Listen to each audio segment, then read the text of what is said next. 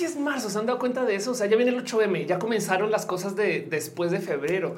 ¿En qué momento? ¿Cuántos años tengo? ¿Qué está pasando? Porque la vida no es más lenta. Qué miedo. Hagamos show formal y platicamos desde eso.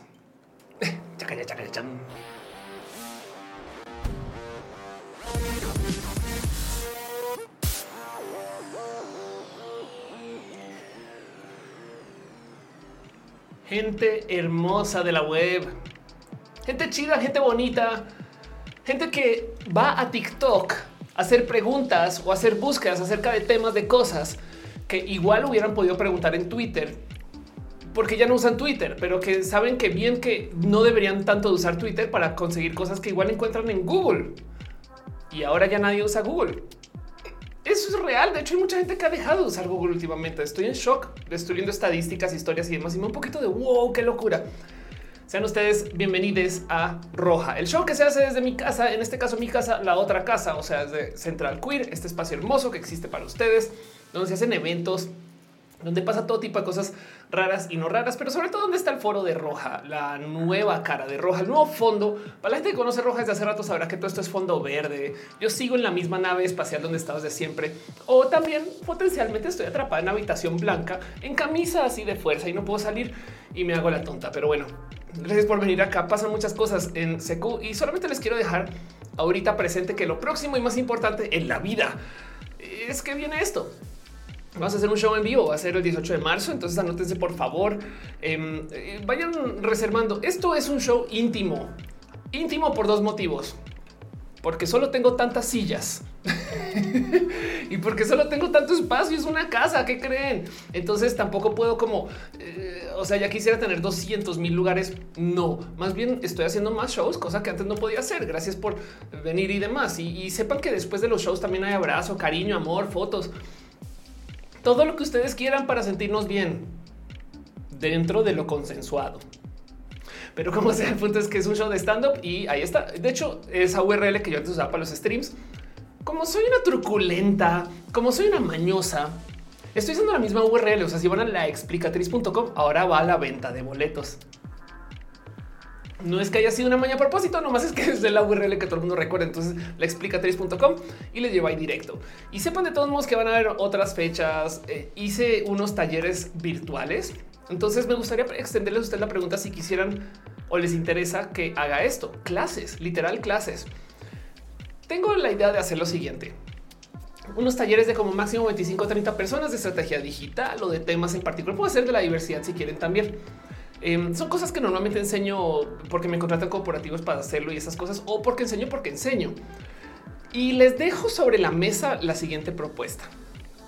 Si ustedes son Patreons o si ustedes son personas que se han suscrito a los canales, ya saben que en Twitch se pueden suscribir, en YouTube se pueden suscribir y en Facebook también.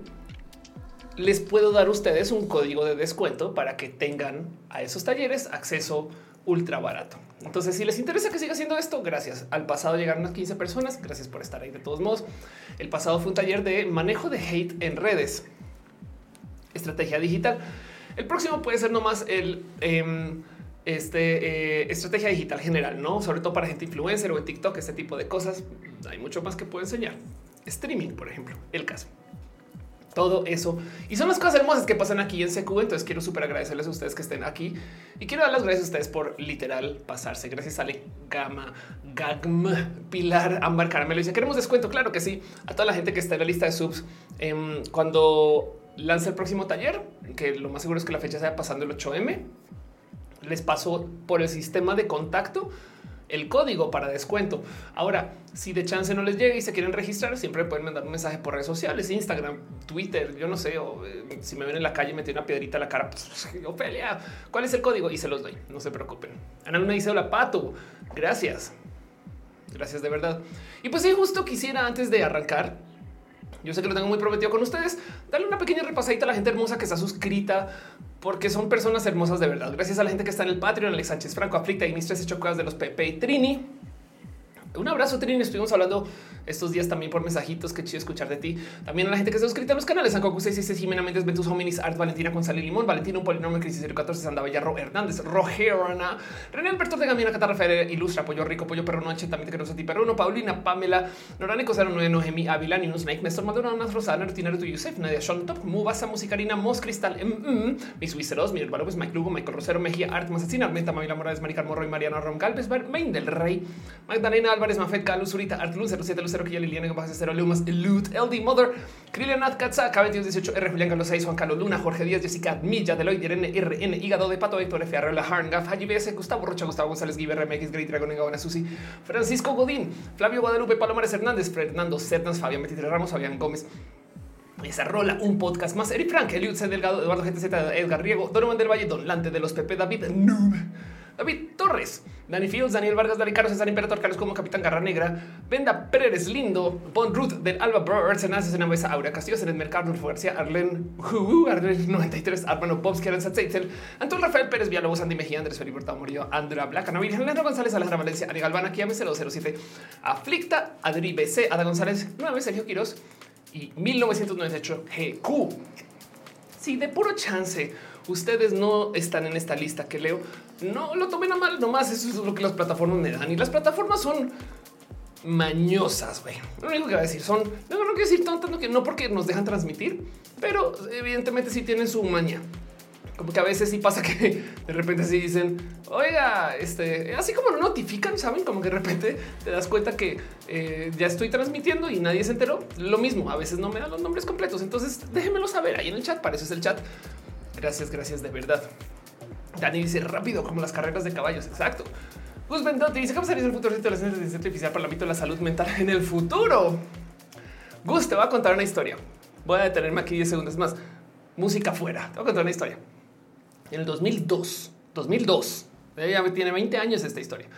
En el 2002 yo trabajé en una startup, una empresa que se dedica a hacer servicios de eh, facturación para aseguradoras de medicina en Estados Unidos. Es tan viejo esto que lo grande de la empresa el año que yo estaba trabajando es que estaba hablando de que venía HIPAA, que si no saben qué es HIPAA no se preocupen, pero el punto es que eh, es una legislación acerca de intercambio de datos.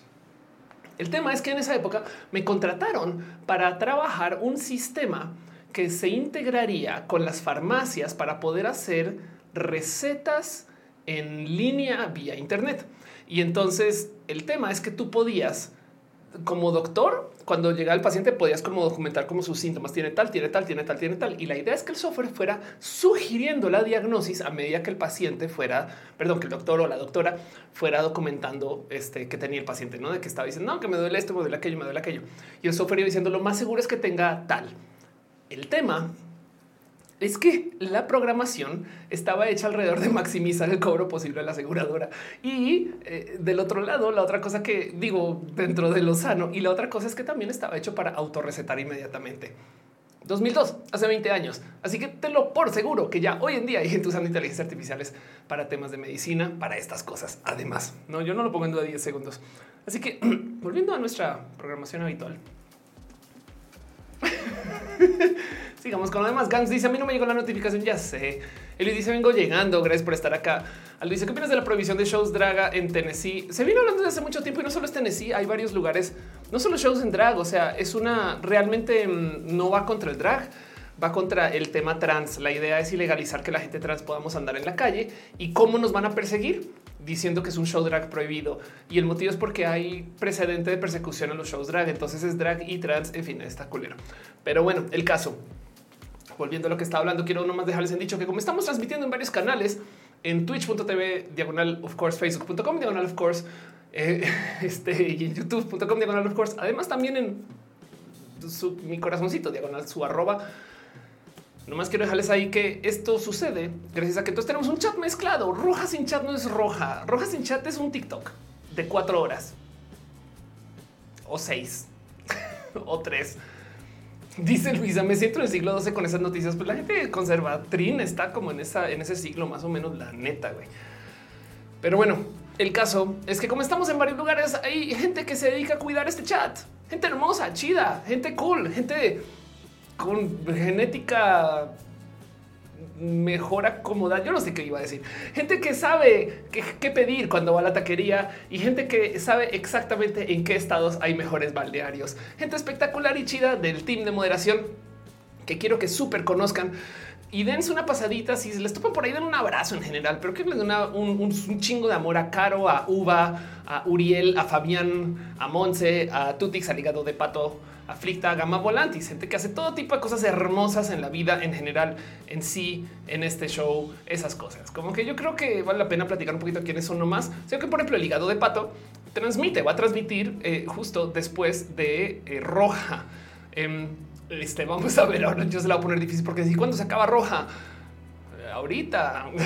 Pero vayan a twitch.tv con el hígado de pato. Por favor, conozcanle, sepan quién es y sepan que hace sus streams espectaculares donde ya aparezco una, dos, tres, cuatro, cinco, seis, siete, como nueve veces aparezco mínimo antes de volverme eh, eh, Quantum Field Ophelia. Pero bueno, ahí está, dice Capitán Carrera. Cuac. El Capitán Carreras que saludos al team de moderación Gama dice hola. Exacto, total. Por supuesto, sepa que Caro no puedo poner tus canciones, pero sí las podemos eh, este, promocionar. Tiene rolas en Spotify. Vayan, escuchen Chilanout, por favor.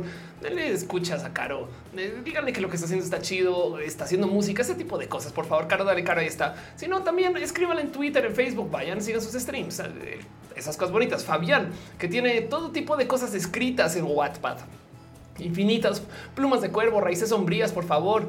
Este eh, eh, entérense infinitas. Por ejemplo, un cuento escrito por una convocatoria de cuentos de ciencia ficción LGBT más. Qué más cool que eso. Y por supuesto, siempre hay que hablar acerca de todo lo que hay en las redes sociales de Gama Volantis, que son un chingo de cosas, como por ejemplo, nada más y nada menos que los.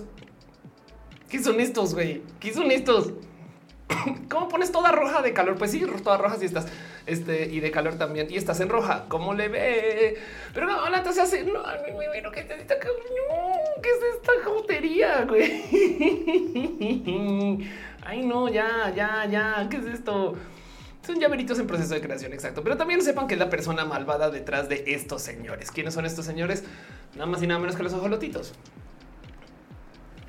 Estos. Esta jolotita pasó hecho a la medida. No sé si sabían, tiene la bandera trans abajo. Y escríbanle a Gama Volantis. Es una persona bien chida, bien cool y hace estas cosas horribles. Así es, toqué el fondo, toqué el fondo para que vean que él sí es fondo. Acto seguido es un chingo de CGI.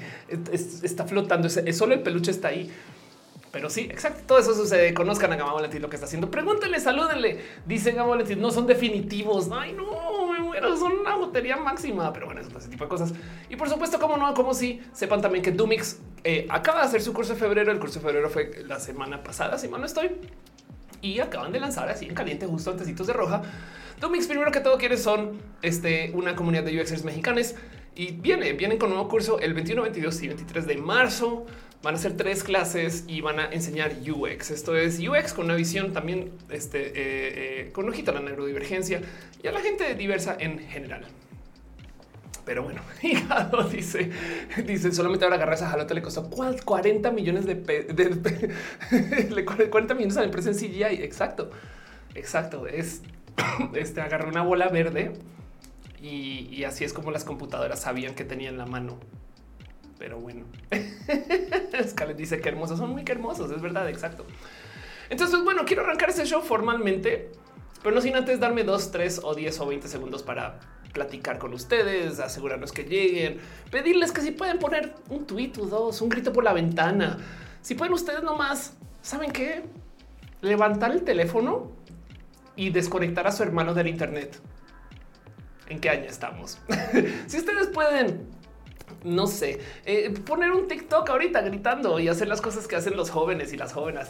Por favor, el punto es ayúdenme a que este show le llegue a más gente. Yo sé que lo hacen todas las semanas, pero igual mi trabajo es decirles a ustedes que lo sigan haciendo porque de eso se trata un poco. Dice Gama Wallet, ya estoy en mercado full. Muy bien.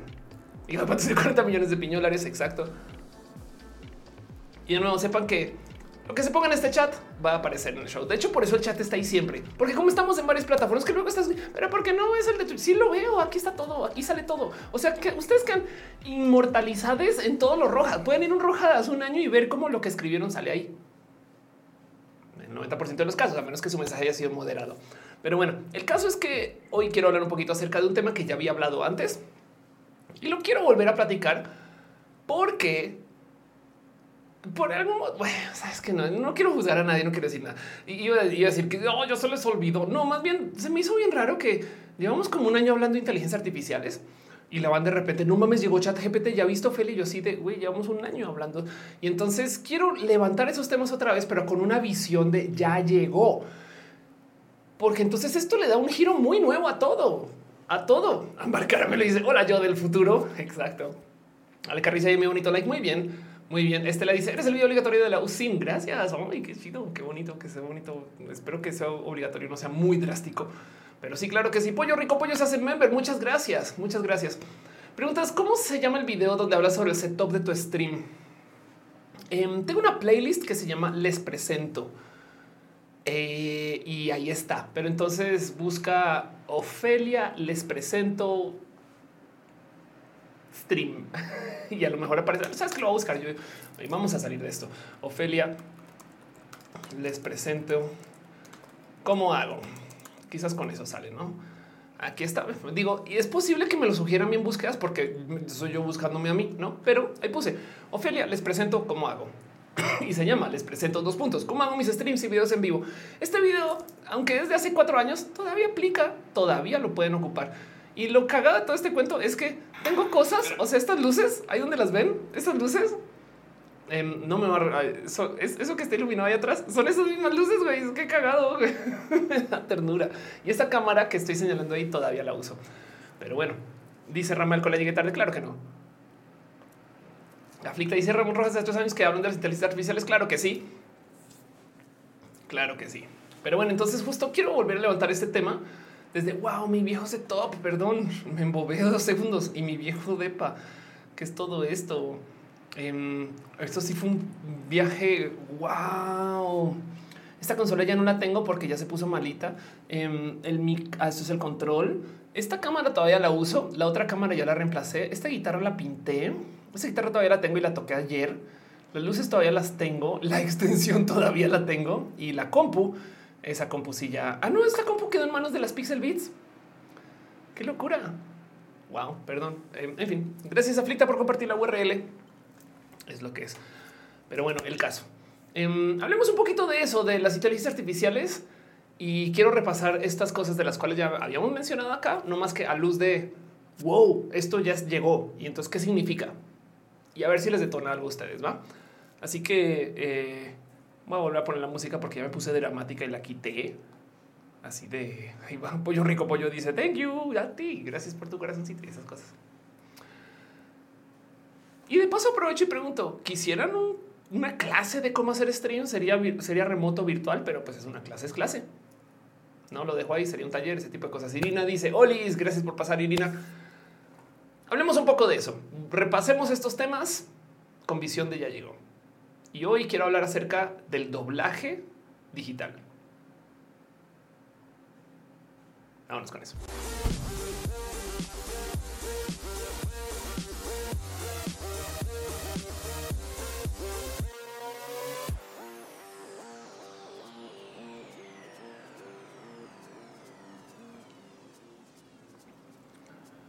A ver si recuerdan este video cuando lo mostré en su momento. Esto fue este. Mm, eh, ahí vas. Esto fue un video acerca de el doblaje en tiempo real. Y entonces fue un video. Este es un video acerca de em, una escena que aquí va en inglés. Y el tema es que da una grosería. Y luego lo que dice es, mira, podemos levantar el rastreo facial. Podemos hacer el modelaje 3D y lo interesante aquí, quiero que le eche mucho ojito, es que entonces van a darnos una versión de autocensurado. Donde uno de los modos de autocensurar es quitar el diálogo. O sea, vean como en esta escena mueve la o sea, mueve la cara, pero no la boca y no hay audio.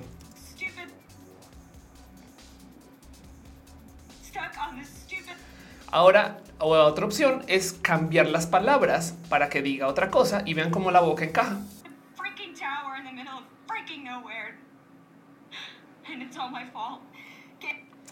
Y, el tema es este technology connections, este sensor em, device. A ver si aparece así tal cual. Aquí está. El tema es que hay un mercado para esto. Eh, hay cada un video de, de, este canal que de paso es hermoso que se llama Technology Connections, donde analizan un dispositivo State of the art technology. No, no, perdón, creo que es como ochentero, creo, creo que es hasta setentero. O sea, vean nomás los puertos que trae. Um, y el caso es que este dispositivo lo que hace.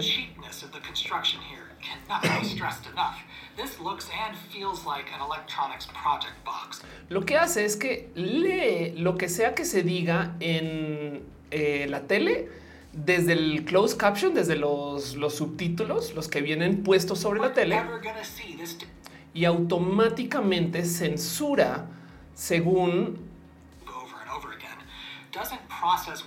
lo que se quiera que se diga.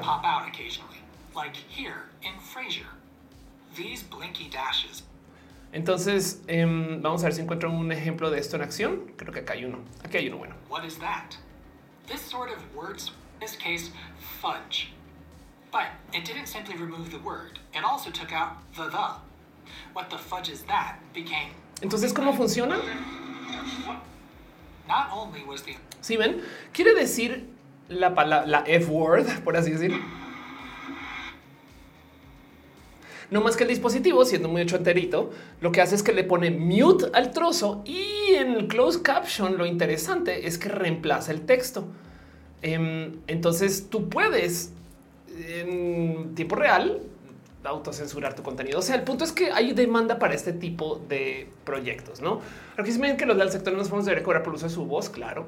Luisa dice, si no entendemos la inteligencia natural, si no entendemos, siempre he dicho más preocupante, este, eh, este, la falta de inteligencia natural que la, inteligencia artificial. Arco, perdón, dice Irene, solo compartía. Ok, Rico dice, Oli, lleganda. Muy bien, muy bien, gracias. Entonces, como sé dónde iba con esto es volvamos a este video que les estaba mostrando de justo de el cómo entonces hay gente que está desarrollando el poder hacer reemplazo de diálogo para autocensurar cosas, no? Y, lo interesante es que si existe esto, una inteligencia artificial que reemplace rostros y demás, entonces también hay que preguntarnos el qué más se puede hacer. Y los ejemplos que dan son chequen esto al japonés y ojo al español. Y lo interesante es chequen cómo la boca se mueve con el diálogo. Y es todo por mi culpa. ¿Ah? Este video lo mostré hace un ratito, como este año, de hecho. Pero lo que me interesa primero que todo es ver un poco el cómo llegamos acá. Porque hay mucho que decir antes que cualquier cosa. Yo sé que van a decir eso no elimina el doblaje correcto y bien hecho. Y la verdad es que si hay algo ahí que rescatar acerca de cómo en el doblaje si hay historias que dices, bueno, esto viene de una propuesta original del doblaje. Em, hay un chingo de cagadas y metidas de patas y esas cosas, pero a mí me da, a mí me da mucha risa como eh, este tipo de cosas. Esto, esto, esto es real. Em, esto es el doblaje al ruso de Batman y a cómo alguien dijo así suena el Michi.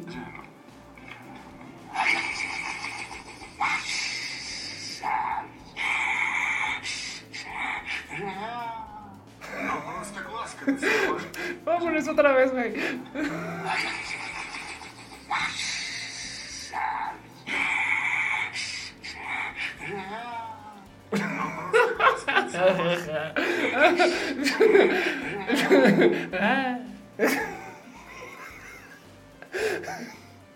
Ay, perdón, güey.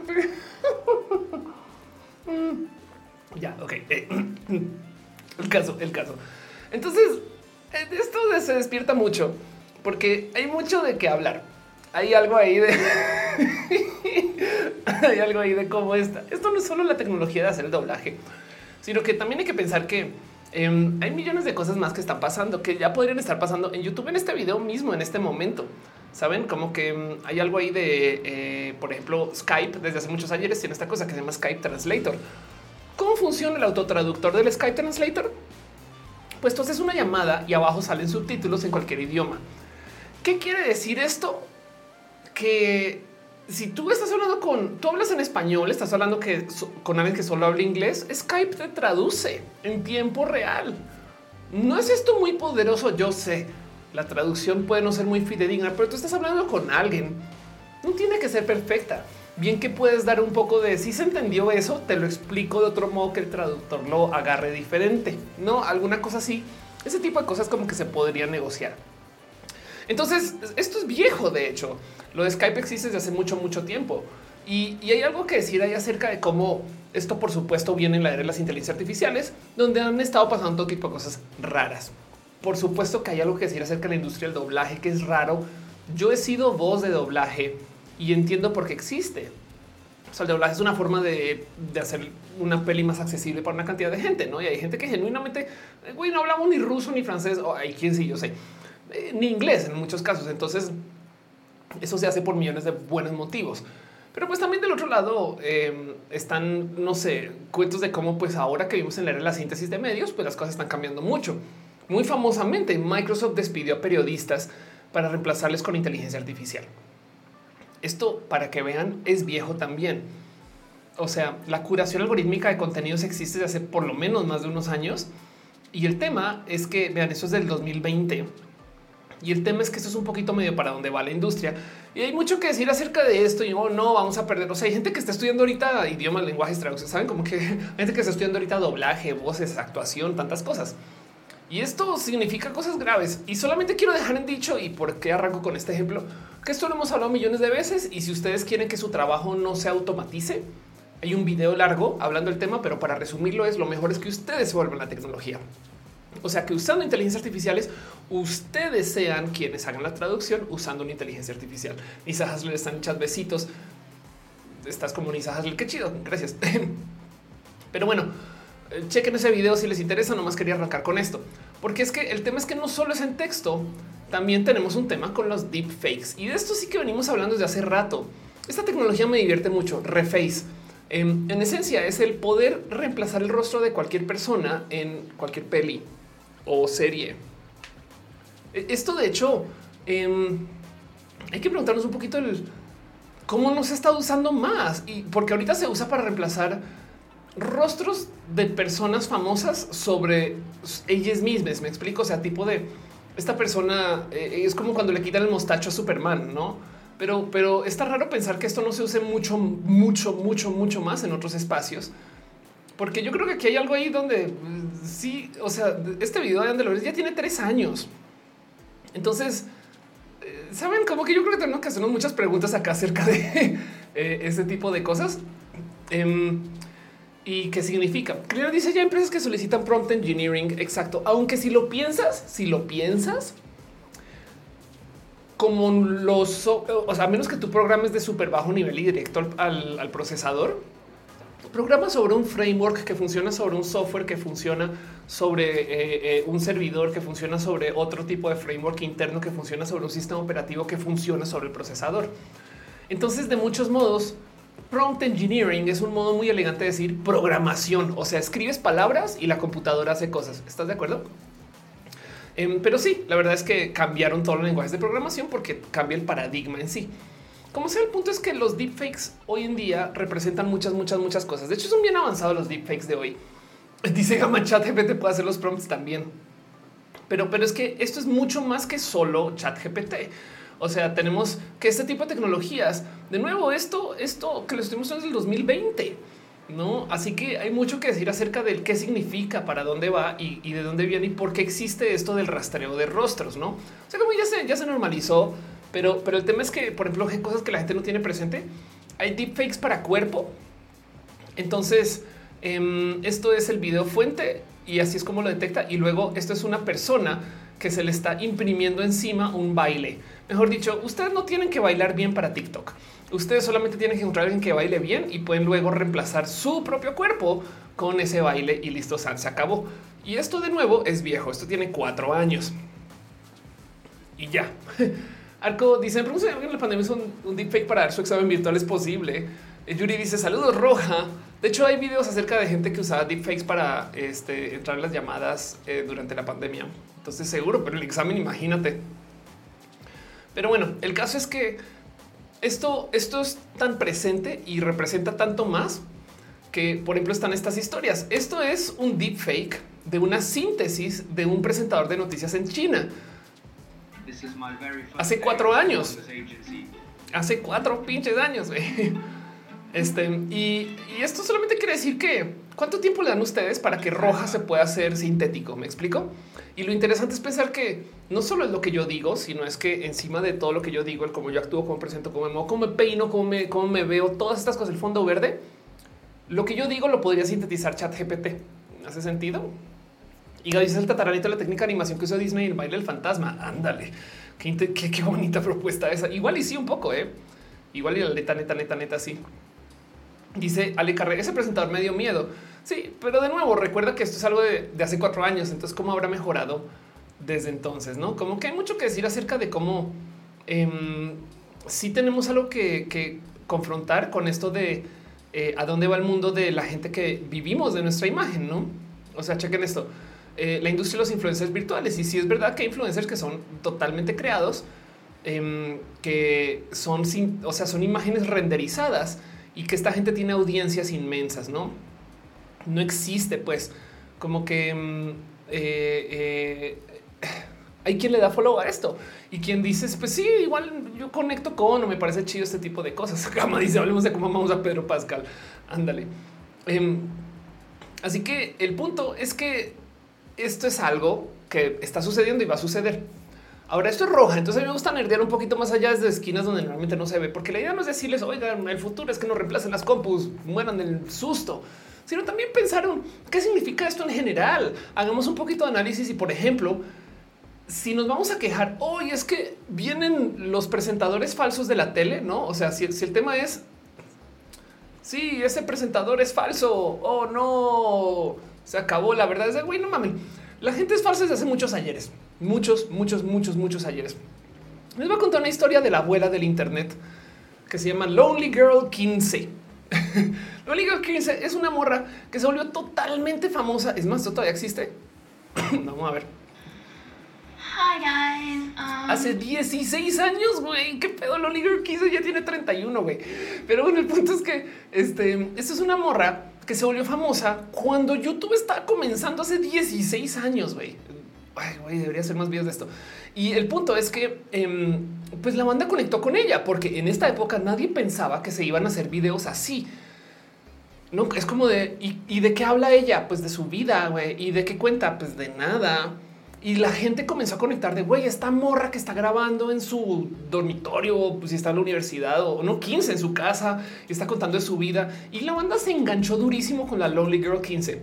Pues resulta que la super desenmascararon y era una morra modelo actriz que contrataron para fines de hacer una propuesta nueva de videos antes de que la gente supiera que estos videos se iban a hacer. O sea, vean lo, lo de avanzada que era esto, porque esto fue hace 16 años, esto fue en el 2006. ¿Dónde estaban ustedes en el 2006?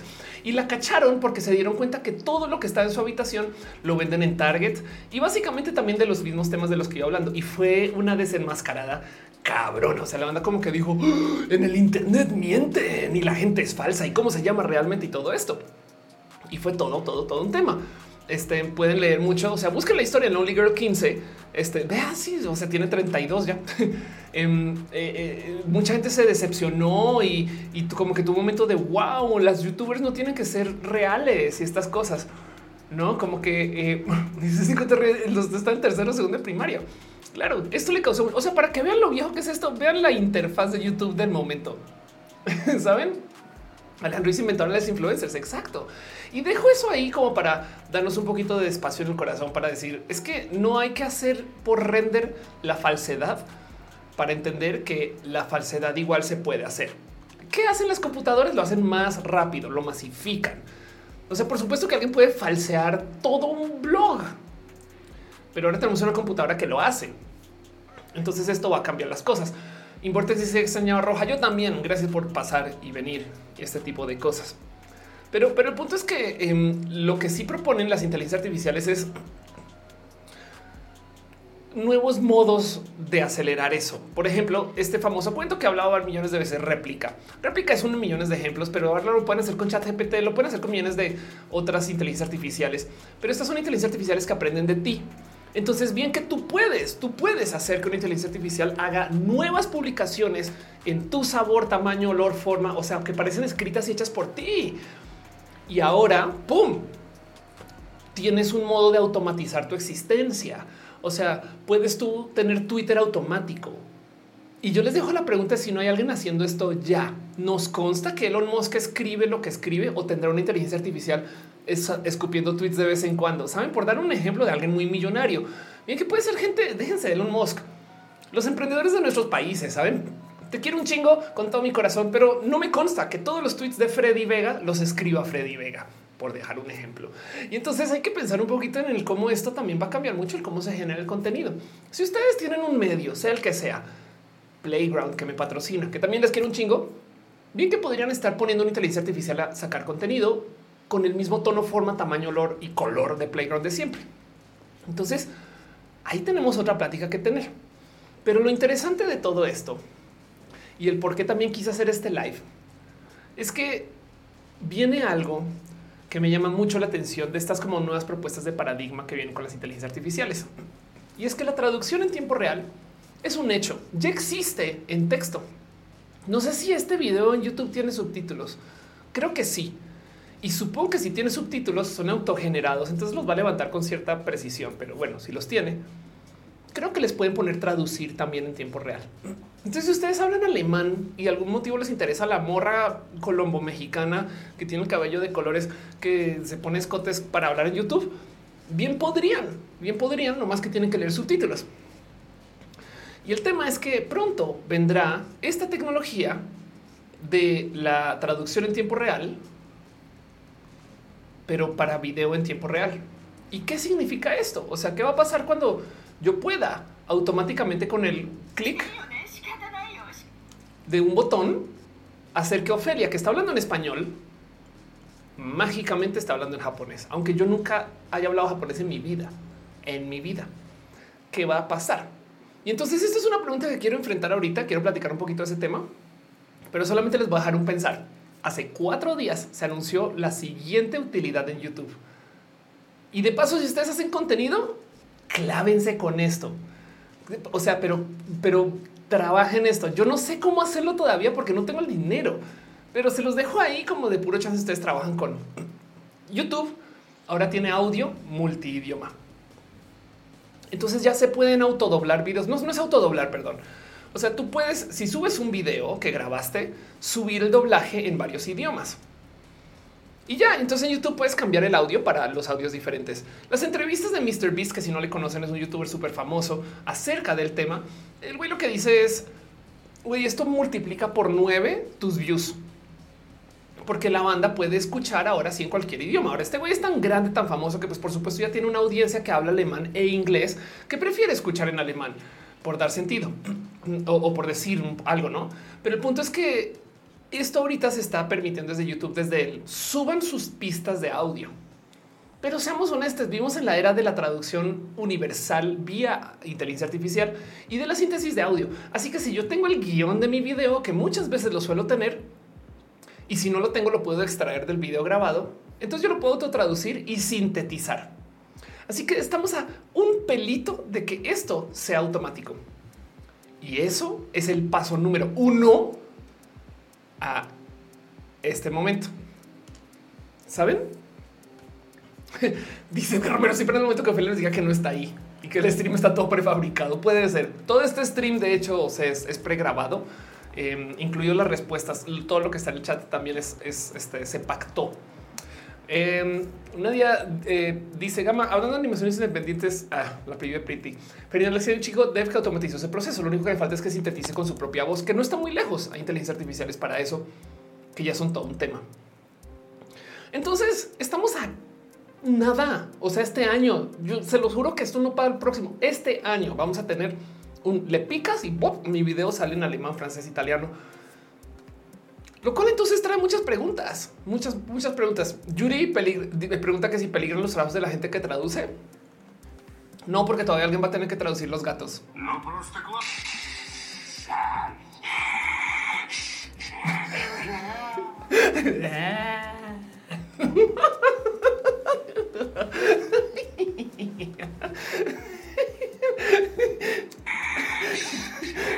por qué, güey. Pero además es que hasta la animación está mal, güey. O sea, ahí no sale nada. O sea, solo es como si le fuera a inyectar algo, güey. No.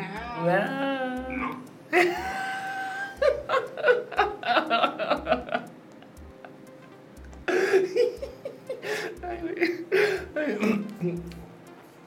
Mientras exista esto, las inteligencias artificiales van a estar muy confundidas, Yuri.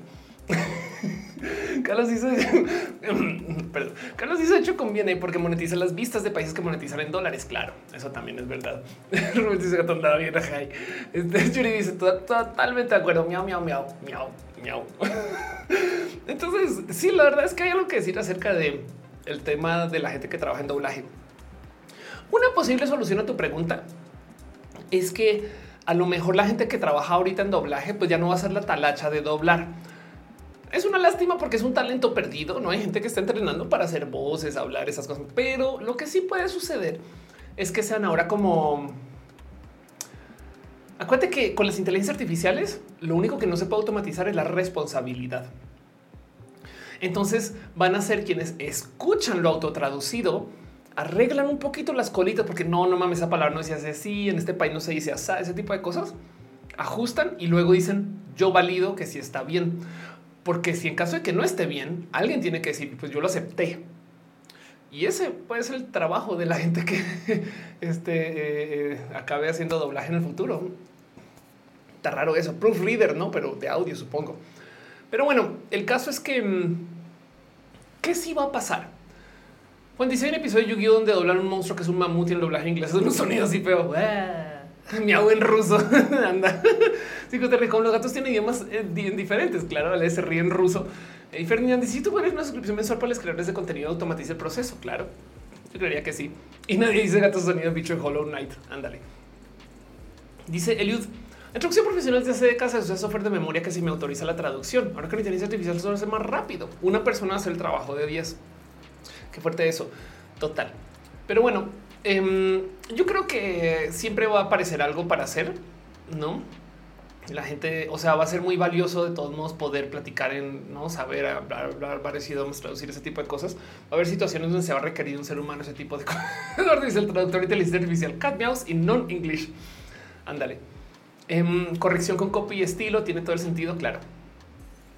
Pero bueno, ¿qué sí va a pasar? Es que, es que, a ver, esto es mucho más profundo que solamente Em, que mi película esté en japonés o que este canal esté en alemán. El tema es que si todos los videos de YouTube, por solo decir YouTube, están en todos los idiomas, vamos a entrar en competencia global. Global. Miren, yo hablo mucho en mis conferencias y demás acerca de cómo las top morras con más suscritos en el mundo son mexicanas, Yuya y Kimberly Loaiza, así mal no estoy. Pero el tema es que, em, o sea, Yuya tiene una cantidad titánica de followers. Y aún así, parte del motivo por el cual esto sucede es porque Yuya no compite contra nadie que hable inglés, más o menos. O sea, si yo voy a Google o en este caso a YouTube y hago una búsqueda en inglés, me va a sugerir youtubers en inglés.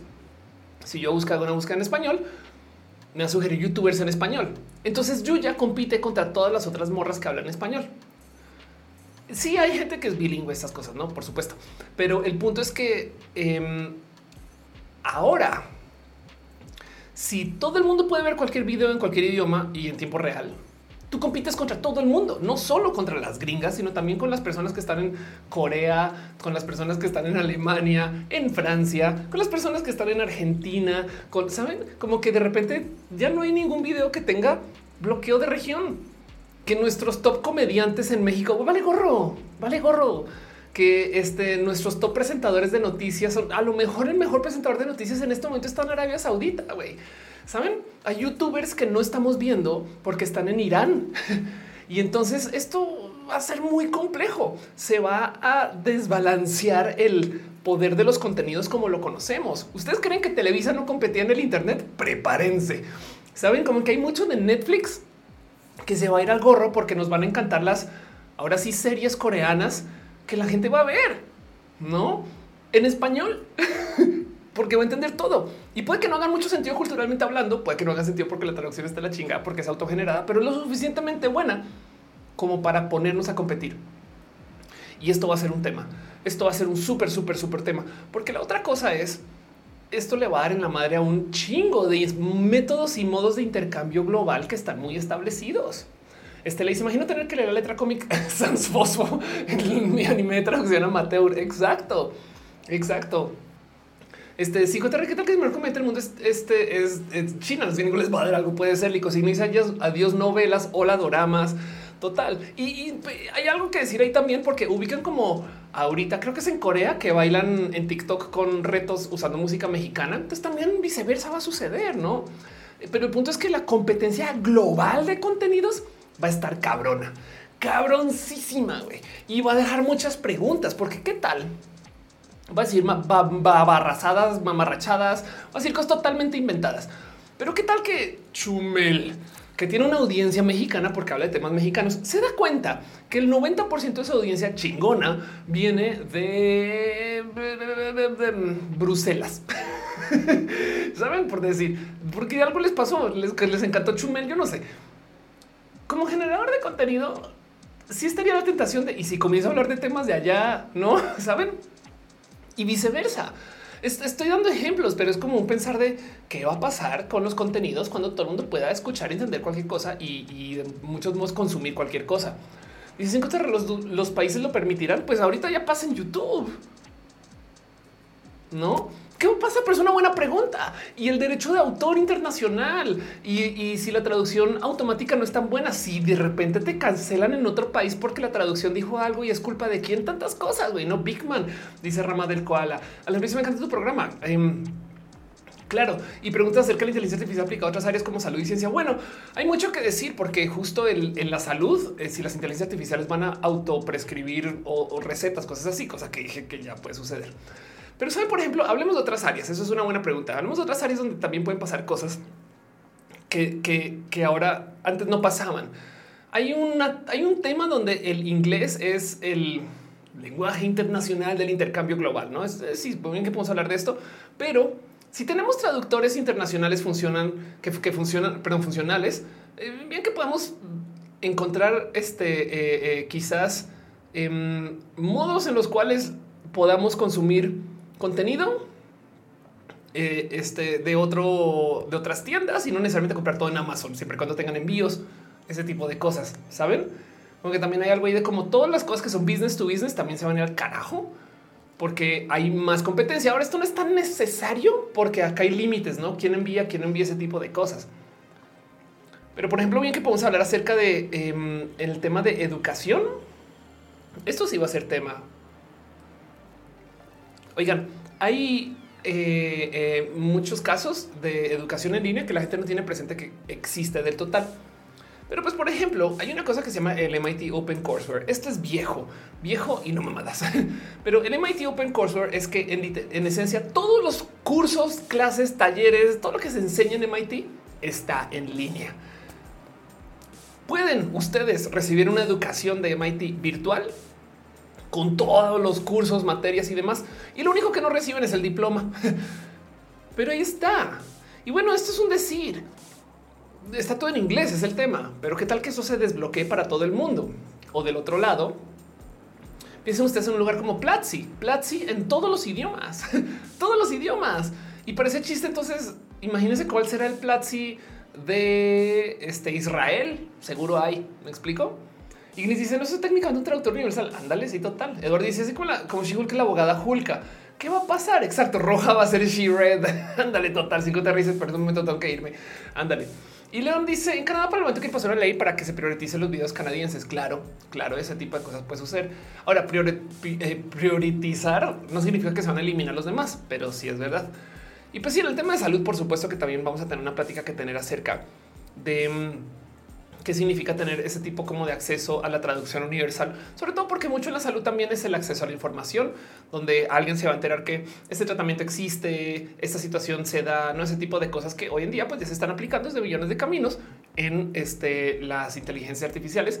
Y, el punto es que decía yo antes de arrancar el show, igual quedó grabado, pero decía yo antes de arrancar el show que yo trabajé en inteligencia, yo trabajé en una empresa que hacía software hace 20 años y el software ya estaba escrito para tratar de hacer prediagnosis. O sea, como que tipo un doctor decía, iba documentando que tenía el paciente y el software le diciendo lo más probable es que tenga tal cosa. Ahora, al final de cuentas, de nuevo, la responsabilidad. Entonces, sí, el software dice, yo creo que este paciente tiene tal. Está en el doctor decir sí, pero no más porque es porque literal tiene su, o sea, tiene responsabilidad legal sobre eso, no? Pero bueno, el punto es que em, hay mucho que decir acerca de qué significa esto. Yo creo que lo más complejo, vamos a ver si este ejemplo todavía aplica. Este, este, cao, casi co Wikipedia. Este es un viejo ejemplo que tenía. Vamos a ver si como Wikipedia cambia tanto, capacito ya no aplica. Pero no sé si se habrán dado cuenta que cuando yo, em, este, wow, cuando yo estoy eh, eh, navegando aquí en el Internet, yo siempre busco los ejemplos en inglés y los autotraduzco. Pero chequen cómo esto es el artículo en Wikipedia del caucasoide, ¿no? Em, y este es su auto, esta es su versión en inglés, la raza caucásica. Entonces yo lo que hago es, yo vengo acá y le digo traducir al español. Y tiene cierto contexto esto. O sea, eh, chequen, chequen la diferencia entre Wikipedia en inglés y Wikipedia en español para el mismo artículo. Wikipedia en español. El término caucasoide describe una raza humana según la clasificación de Johann Friedrich Blumenbach. Históricamente, el término se usa para describir la población eurasia. ¿no? Dicho grupo humano correspondía básicamente tal, tal, tal, tal, tal. Em, mientras que el inglés comienza, la raza caucásica es una clasificación racial obsoleta de los seres humanos basada en una teoría ahora refutada de la raza biológica. Esto es autotraducido. Entonces, si hay algo que decir acerca de cómo en inglés y en español se le da un tratamiento diferente al cómo se redactó este artículo. Ahora, del otro lado, en inglés es un articulote, en español eh, es un artículo. Entonces, claramente en inglés ha recibido mucha más atención. Y el punto aquí es que hay contexto local, no como que si tenemos chance de consumir lo que se escribió en inglés, pero se autotraduce al español o de consumir lo que se generó en español nativamente, ¿qué manda? ¿Saben? Esto es una pregunta genuina, porque también del otro lado es que se genera, ¿no? También, o sea, vale la pena hacer el contenido en varios idiomas, eh, ese tipo de cosas. Digo, te dice todo, tiene toda mi carrera y qué chido. Lo del MIT. Alejandro Ledesma dice cuáles son las principales ventajas y beneficios de utilizar la inteligencia artificial y cómo puede mejorar la eficiencia, la precisión en la toma de decisiones en estos sectores. Bueno, te voy a dejar este pensar. Las inteligencias artificiales que tenemos hoy, que son muy buenas, son las peores inteligencias artificiales que hay. Porque en 10 años, vamos a decir, ¿te acuerdas cuando lanzaron que eran horribles? ¿Te acuerdas cuando lanzaron que eran todas poco precisas? Las principales ventajas y beneficios son su velocidad. De hecho, ya pasa que hay procesos de computación que son tan rápidos que toca añadir espera eh, por fines humanos.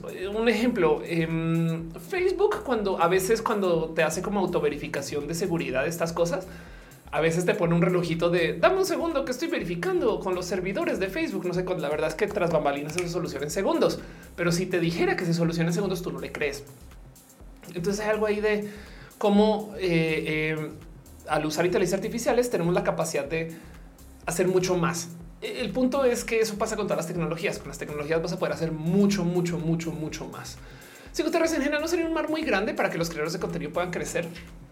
Sí, ¿eh? la verdad es que eh, tenemos un tema muy complejo con el saber hasta cuándo es un mar y luego de cuándo ahí estamos bajo inundación Porque ahorita, por ejemplo, hay un tema muy loco donde hay un chingo de foros y redes sociales y demás que están sufriendo por estar literal inundadas por cosas hechas por inteligencia artificiales.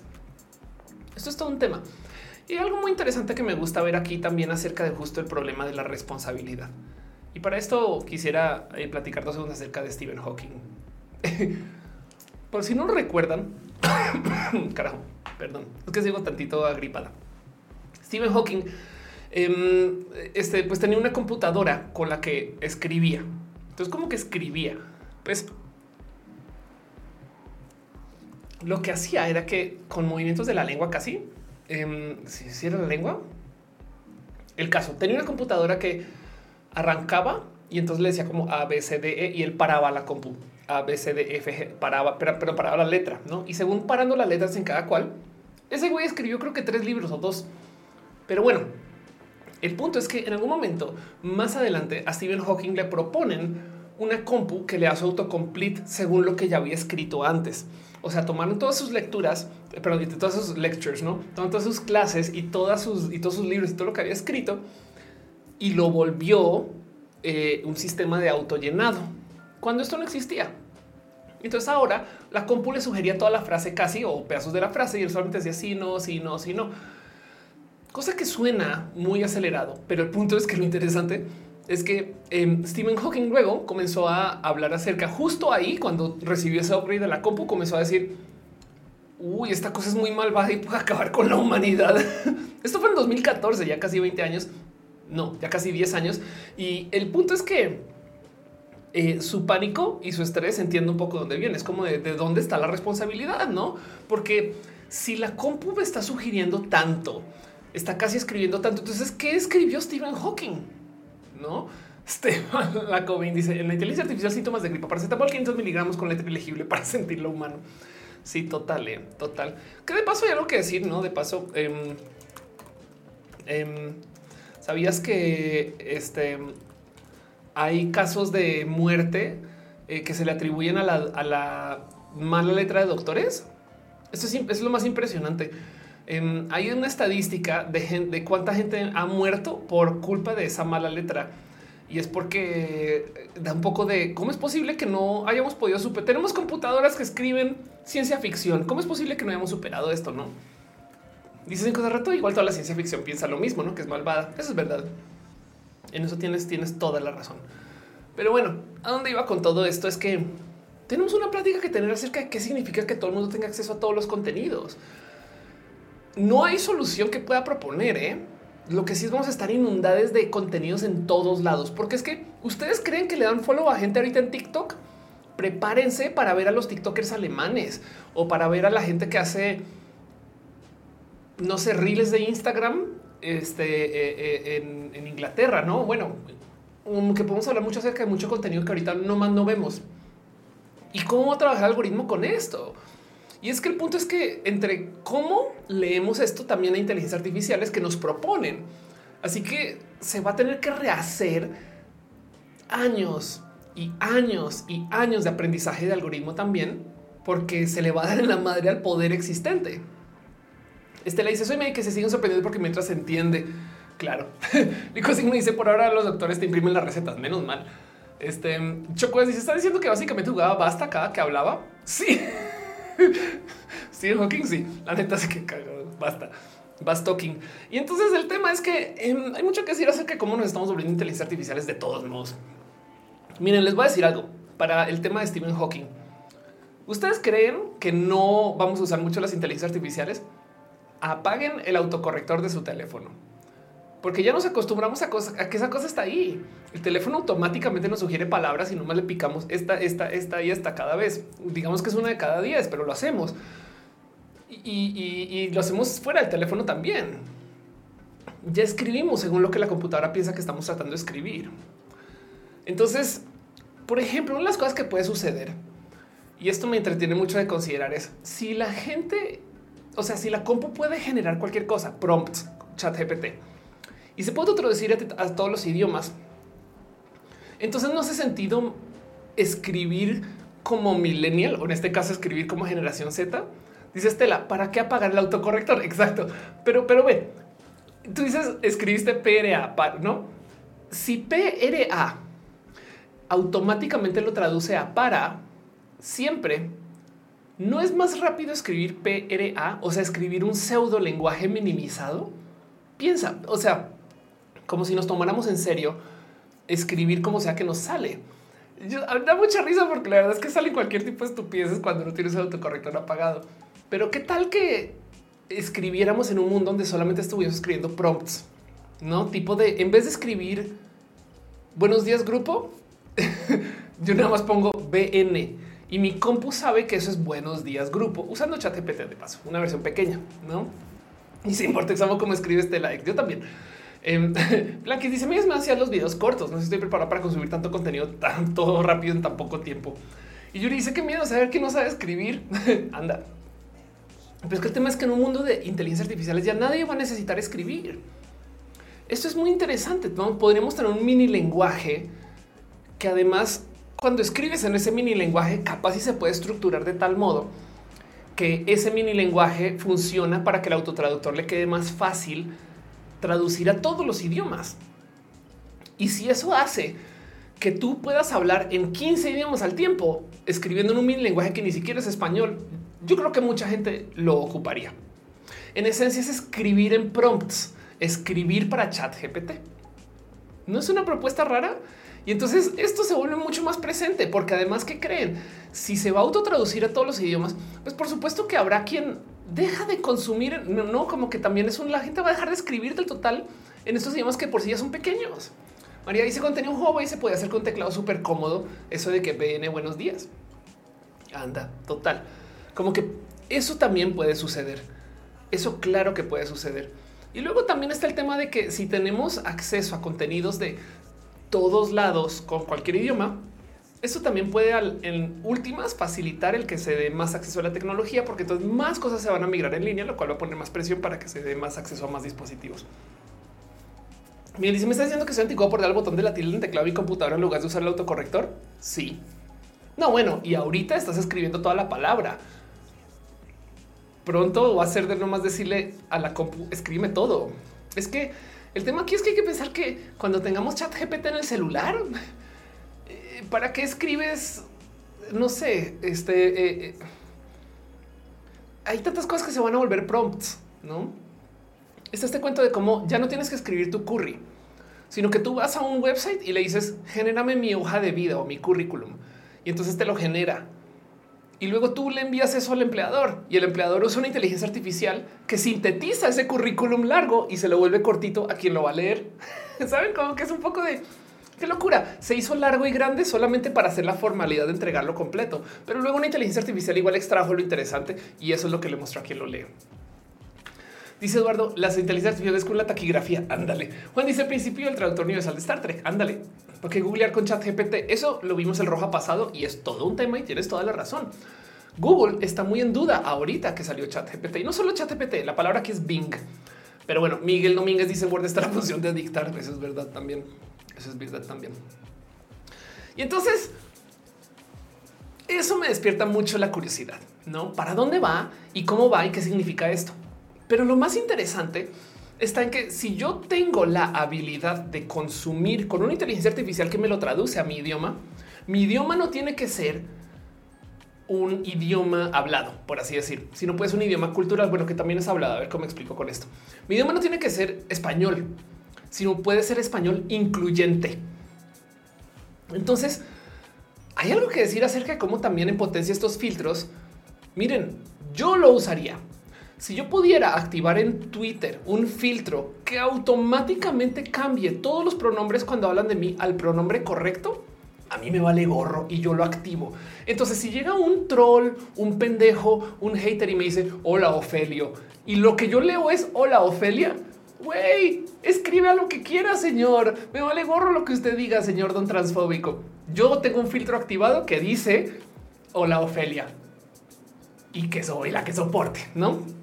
Entonces, yo creo que hay algo ahí donde la gente va a aplicar esto y también de vuelta. O sea, vimos que en los 80 había un dispositivo que eliminaba palabras groseras de la tele en automático. Esos filtros del lado del cliente yo creo que van a ser cada vez más presentes y pasan muchas cosas con eso. Ramal Cola dice lo solar no que Microsoft es una la función de escribir con una mano. Eso es verdad. Parecía la palabra era hermoso. Total. Juan dice WhatsApp podrá traducir stickers a texto también. De hecho, WhatsApp tiene una funcionalidad que me hace falta y yo creo que es por codos, güey, porque esa tecnología es vieja. Los audios los debería poder indexar a texto y viceversa. O sea, ese cuento de yo no escucho audios, pues podrías decirle entonces y que te lo traduzca en texto y ya. O sea, ¿por qué no extrae el texto del audio? Sobre todo para las búsquedas, no? A veces tienes como nueve audios y es como en cuál fue que me dijo no, eso me lo debe WhatsApp. Me yo le pregunté al chat GPT por mí y no me conocía. Le dije, quién soy y me caigo muy bien según el chat. Qué chido. Qué chido. Y entonces, em, miren, cosas que van a pasar. Hablemos entonces de, de los filtros del lado del cliente.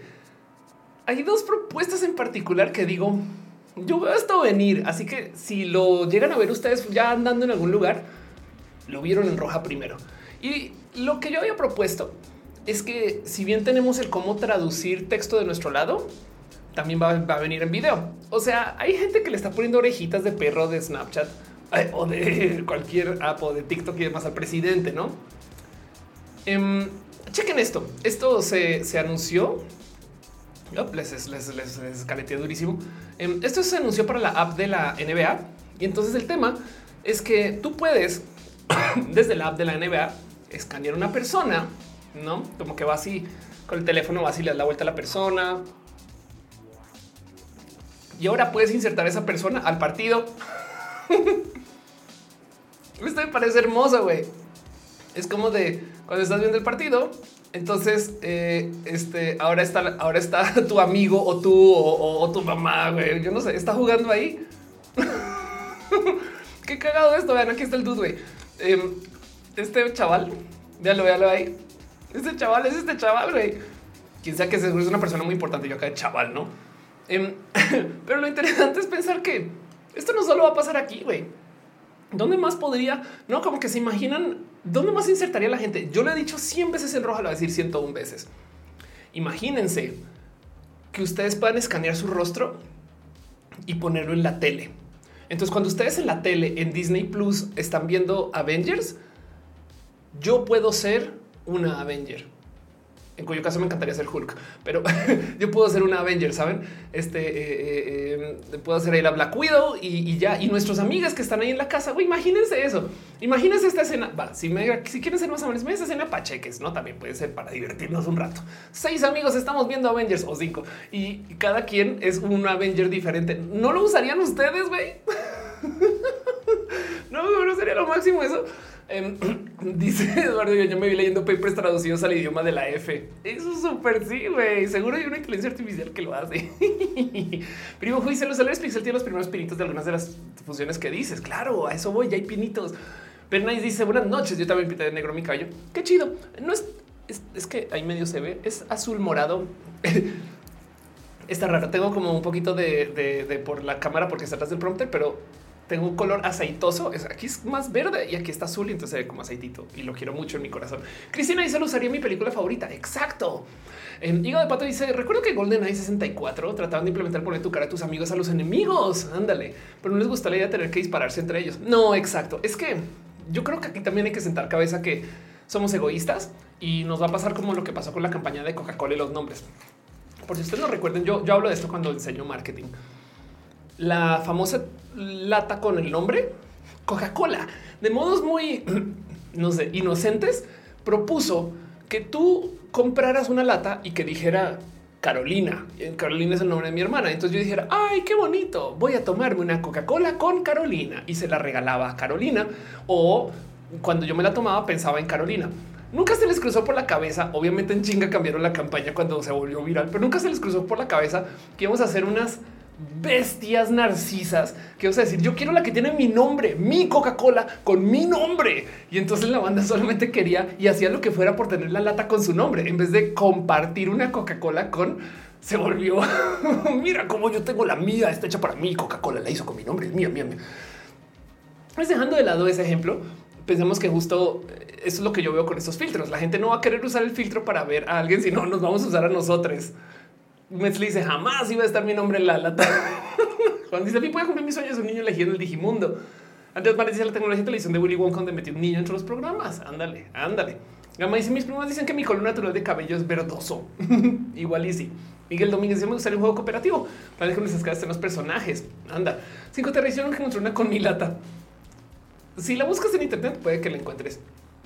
Me gusta poner nuestra cara en YouTube naranja. Imagínate eso. Y una dice mi nombre nunca apareció. Una amiga fue a un kiosco Coca-Cola donde te imprimían el nombre. Oh, qué bonito eso. Claro, claro. Entonces, yo sí creo que eh, sí vamos a tener que lidiar un poquito con ese tema de los filtros eh, y de cómo la gente aplica los filtros, no? Pero, pero es que, a ver, ya tenemos un modo de esto. Twitter tiene una cosa que se llama el filtro de calidad. Yo no sé si esto todavía aplica en eras de, de, de porque esto es del 2017 pero para las cuentas autorizadas, verificadas, palomilla azul, blue, lo que sea, el filtro de calidad es que Twitter como que decide por ti que es chido y que no, güey, que es de calidad. Sobre todo todo el spam se va al carajo y los trolls y los no. Y, eh, a las cuentas verified en una época no lo podías quitar. Entonces hay un algo ahí del como claro que por supuesto que la gente va a activar filtro de güey, yo feliz tener un filtro de sin antiderechos. Saben qué cosa que escandalizaría a la gente antiderechos, pero no lo dudo que de, eh, si la plataforma tiene un, sesgo más Elon Musk, seguramente hay sin woke, no? Y ahora qué haces? Ve que chica se pone mi cara en las parejas de mis bandos. Sí, podrías. Ándale, total. Entonces, hay algo ahí del cómo em, esto es el para dónde vamos. Contenido hiper, mega, súper optimizado para nosotros. Que si ustedes no sienten que esto va a llegar en algún momento o no lo ven tan ya, no sé sabían que Netflix cambia las miniaturas de los shows según lo que te interesa. O sea, el mismo show, Netflix intenta demostrarte una portada diferente según lo que cree que le vayas a dar clic. Si tú solo le das clic a eh, contenidos ven rostros de morras, las morras van primero. Em, por eso es que cambiar de cuenta Netflix con banda eh, dice mucho de quién es cada quien, ¿no? Dice Choco Azarán impreso una con el nombre de aceituno. Cara, notificaciones, viene el filtro de todas verificadas, menciones básicamente priorizando las verificadas. Ándale. Emilio dice, bueno, te quiero yo a ti. Andreas Mares dice, ya tener las letras de mis nombres y uno que otros de mis familiares. María dice, no sabía eso en Netflix. De hecho, en YouTube y en Facebook también tú puedes subir eh, este, thumbnails diferentes y hay gente que sube títulos diferentes también y los investiga. Pero en el caso de Netflix en particular es que es, es muy versátil. O sea, yo he visto, siéntense con calma a ver las cuentas de Netflix de otras personas y chequen, vayan a sus series favoritas y chequen como de verdad varían. O sea, yo vi, me acuerdo que este vi uno que eran pues, solo coches, güey, coches, no habían rostros ya y era de wow, ni siquiera muestra la banda, güey, no es, así de eh, Fernando dice me salen puras portadas de hombres sin camisa. Entonces, esto es lo que va a venir también. O sea, la traducción universal. ¿A dónde iba con todo esto? La traducción universal no solo implica traducir contenido a idiomas, sino también implica traducir contenido a culturas o a deseos. Y eso es súper profundo, porque la idea es, según cómo te lo presenta, va a ser más atinado por lo que sabe que va a interactuar contigo. Si te gusta el contenido sexoso, prepárense para que toda la gente hable sexosa. Si a ti te gusta el contenido serio, prepárense para que toda la gente hable seria. Wow, no? Qué locura. ¿Y qué nos va a hacer esto? ¿Qué tal que esto nos aleje de platicar con gente? ¿O qué tal que conozcamos gente que vía la inteligencia artificial hablen de un modo y en vivo hablen de otro? Eh, ¿Qué tal que hay tanto, tanto em, que hablar acerca de lo que significa esto más allá de solo mira, este podemos ver a PewDiePie en español. Y Jiman dice, ¿de qué la música de fondo? La música de fondo es eh, música de la YouTube Audio Library y eso se llama Turn Up, Let's Go y lo encuentras en youtube.com diagonal audio library.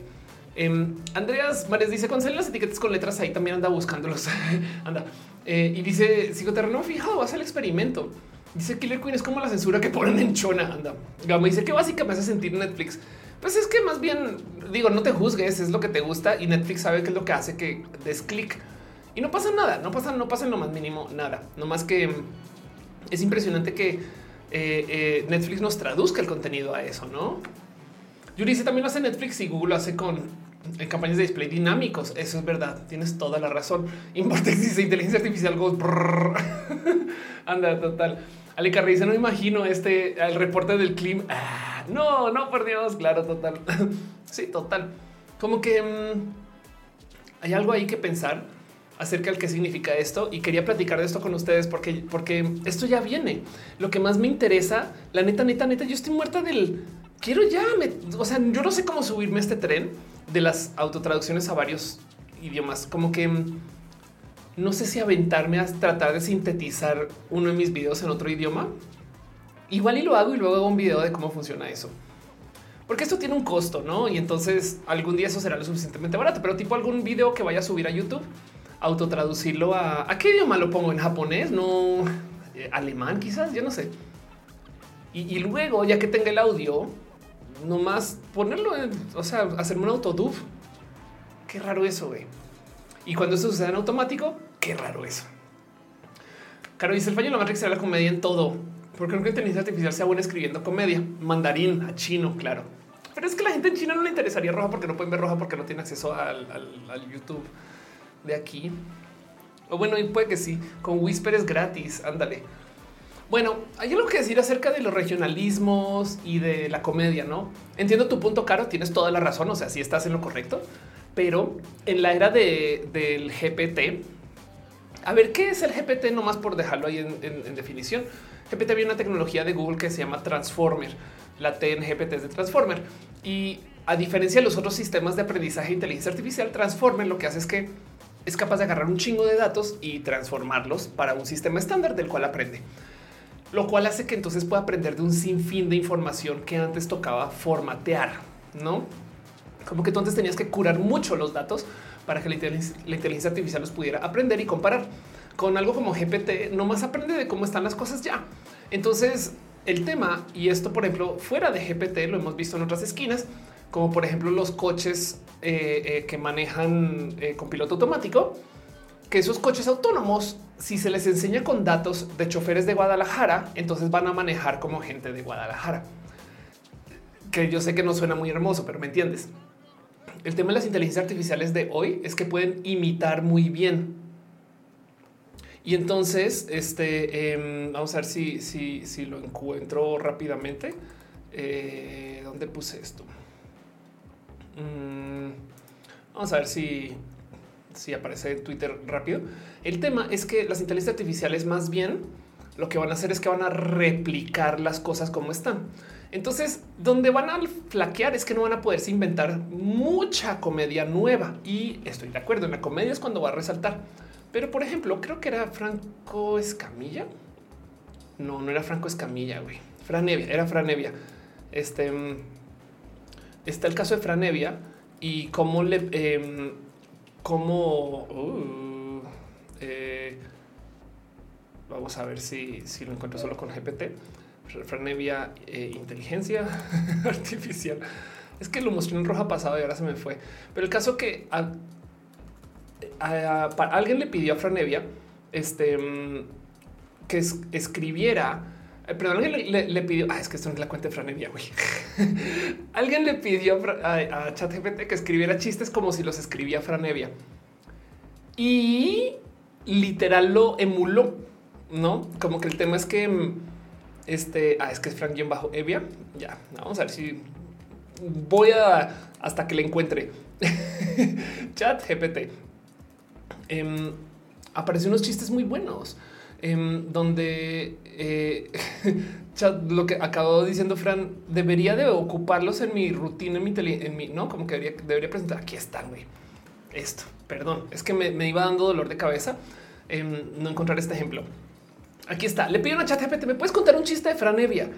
Y ahí te va. Claro que sí. Acá tengo un chiste de Franevia. Un amigo me dijo que estaba construyendo un coche hecho totalmente de espagueti.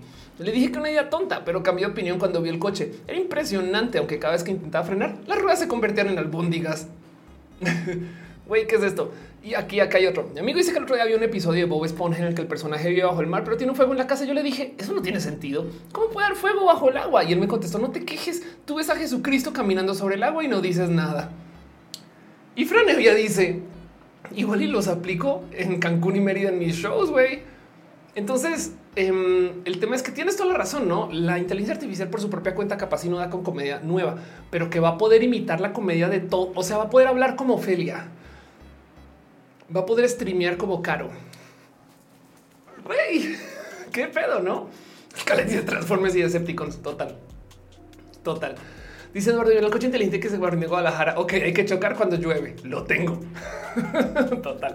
Este le dice, tengo una duda, la aplicación anatomía, cuando llegamos a una aplicación funcional, si todavía no podemos tener imágenes sin dedos amorfos.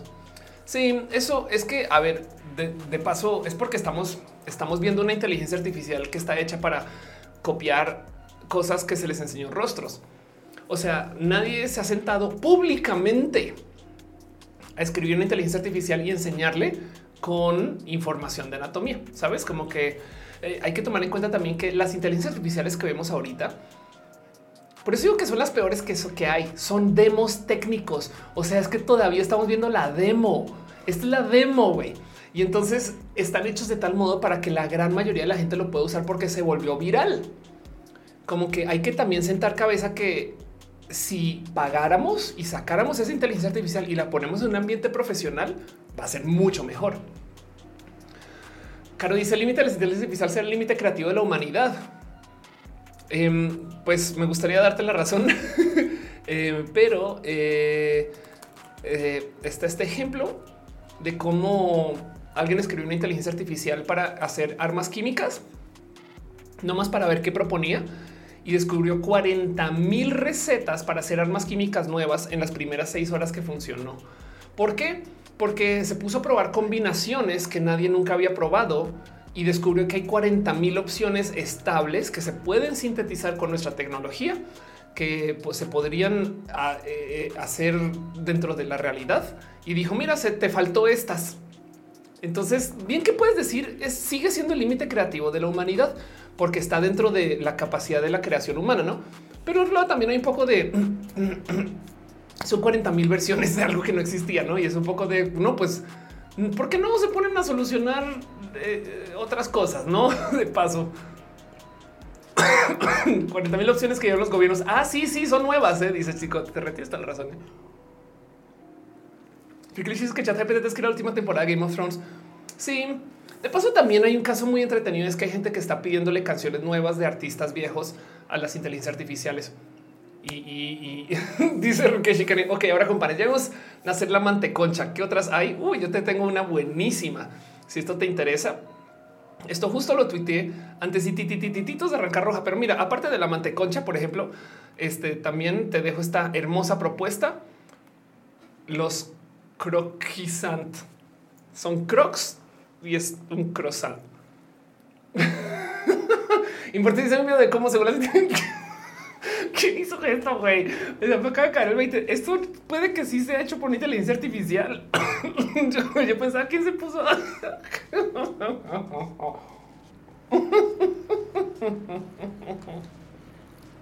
Ay, güey, perdón, estoy muy tonta hoy. Importante de cómo se ocurre ese video te dice la vista de Kendrick Lamar para hacer una canción. Anda, Ándale, total. Este Andrea dice: El chiste de Esponja me recordó un youtuber que explicó con científicas cómo podía haber fuego bajo el mar. dice Carmen, imaginé bañado con miel de maple. Si el paso de probabilidad tendría algún efecto que la inteligencia artificial sean computadoras cuánticas. Ah, híjole, es una buena pregunta. ¿eh? Hay que ver. No sé qué decirte. Lo que sí es, va a estar muy loco cuando eso llegue a velocidad de computadora cuántica, no? Eh, Digimon dice, dilo de nuevo ahora en francés, dale autotraducir. Gama dice que si dejan un sube yo like, por favor. Claro que sí. Cinco te dice, es cierto, ChatGPT escribe los libros Canción de Primavera y Vientos de Invierno. Exacto. Em, de hecho, justo estaba tuiteando de eso también, de que hay gente que está escribiendo, eh, este, lo tengo para más adelante noticias, pero hay gente que está escribiendo libros en ChatGPT y los está subiendo a Amazon y ya para vender. Qué locura eso. Pero bueno, en fin, sueños de primavera. Crocs por la esperanza. Ves la beber, dice Eduardo Vivian. Anda, exacto. Un nuevo álbum de Amy Winehouse. Puede existir. Y las preguntas complejas acá es, ¿a quién le van las regalías? Y además porque, a ver, si se puede hacer un nuevo álbum de Amy Winehouse por seres humanos, sin inteligencias artificiales, con una banda de covers que proponga. ¿Estamos de acuerdo? Entonces, ¿en qué momento las inteligencias artificiales son o no vienen a hacer cosas? No como que hay una plática hay que tener. Antes dice apenas comenzó a echar GPT, y me dijo que puede funcionar como traductor. Me ha hecho más fácil la vida. Antes batallaba mucho. Claro, ve ahí está, ahí está. Friki también la extraño. Sí, Gama, yo también. Sí, la neta, sí. Dice Oscar, la primera vez que se me antojó un croc. Ándale, ya le carré. Pregunta que si no hay crocs crocantes. Caro dice: No, el factor humano se pierde en la música. Sí, claro, total o no, porque es factor humano simulado. Qué problema, güey, no? O sea, sí se pierde el total. Eh, la pregunta es dónde queda el ser humano, no? Y mm, híjole, está complejo. No tengo solución, pero em, a ver, hay gente ya hoy que está usando eh, inteligencias artificiales para hacer música. Punto, punto. No, eso es todo. ¿Me se ChatGPT como oráculo? Yo creo que sí. Bueno, si se quieren divertir, vayan a ChatGPT y pídanle su horóscopo. Y, mucha gente lo usa y luego lo publica en redes, ¿no? Entonces, esto ya llegó además, ¿no? Es como que una plática compleja. Pero yo quería hablar acerca de los lenguajes, idiomas, la autotraducción. Porque ahorita estamos usando ChatGPT para consultar. ¿Qué pasa si lo ponemos entre la comunicación? No imagínense ver Televisa y decir qué hueva ver Televisa y auto cambiar eso en automático a que se vea como telecoreana y ya, no? Pero bueno, Madame Chatsu dice el hijo de pato Eduardo dice que será con nunca se imaginó que la ciencia de fuera de esta manera. Nadie, nadie de los nadie, nadie, nadie, nadie. Pero bueno, en fin. Gracias, gente bonita, por su cariño y su amor. Ferdinanda F está chireando. Krilana se resuscribió. Gracias, mucho cariño. Aflicta también. Este Catafu también. Gracias. La gente que está dejando su amor también en este, el Facebook, en el YouTube. Juan y Pollo Rico Pollo se hacen member. Muchas gracias. De nuevo, recuerden que si son members, se suscriben o si son subs en Twitch o si están en el Patreon tienen acceso a un código de descuento para mis talleres. Voy a comenzar a hacer talleres en marzo. Eh, espero que sean como de 20, 30 personas. Son así. O sea, va a ser aquí mismo, pues no más que va a ser de temas que sirven más como para taller y no para roja en estrategia digital y demás. Acabar un taller en manejo de hate. Em, vamos a ver en qué propongo el próximo taller, pero si ustedes no les ha llegado ese código de descuento y más, pídanmelo también. Sepan que lo tienen ese tipo de cosas, ¿no? Mariela del Sur dice el carrejo. Eh, Ángel dice que pena por Walter Mercado. pues sí, aunque Walter, en fin. Dice que son los consejos de las tías si ChatGPT los va a sustituir. ¿Sabes qué, Aldo? Yo siempre he pensado que sí hay agencias que se dedican a hacer contenido de tías con esos consejos y van a usar ChatGPT. O sea, seguro ya usan, en fin. Eso es otro tema. Pero bueno, ya vamos hablando una hora y media voy a cerrar el tema aquí. Les dejo a ustedes el qué piensan ustedes de esto, cómo se sienten con esto y lo usarían, usarían autotraductor. Yo me muero por ver contenido coreano. Ahora, en mi corazón, no me odien, pero yo, yo siento que yo primero haría una autotraducción a inglés que a español, pero no le quita igual y sí. por ejemplo, el Word, eh, la temporada 3, el Word Generación Q, la vi toda en español y, nada, funciona chido. Sería chido, eso sí, a mí me choca del doblaje que no encuadre la boca, porque antes no se podía, pero ahora sí. Entonces hay una plática. No, en fin, Killer Queen dice a lo mejor por eso es que me salta. ¿eh? Actualmente es posible hacer memes de, de violín con inteligencia artificial, la tía GPT. No, no, no, no, no, Estela. Em, eh, este tenemos la IA y la TIA. Ale que dice, Géminis, una rubia andas sacando a tu marido. Ándale. Que chica dice cada vez más probable el fin del mundo por un apagón masivo. Sí, eh, la neta, sí. Este Evelyn dice: Vámonos al trabajo. Ya dejé mi like. Mañana el recalentado. Gracias por pasar. Monserrat Cristina Morato García dice: eh, Yo tengo la teoría que siempre estamos construyendo oráculos y chat GPT me suena un oráculo. Claro. Liga dice la tía. Ah, claro, claro que sí. Este. Eh, la verdadera inteligencia artificial.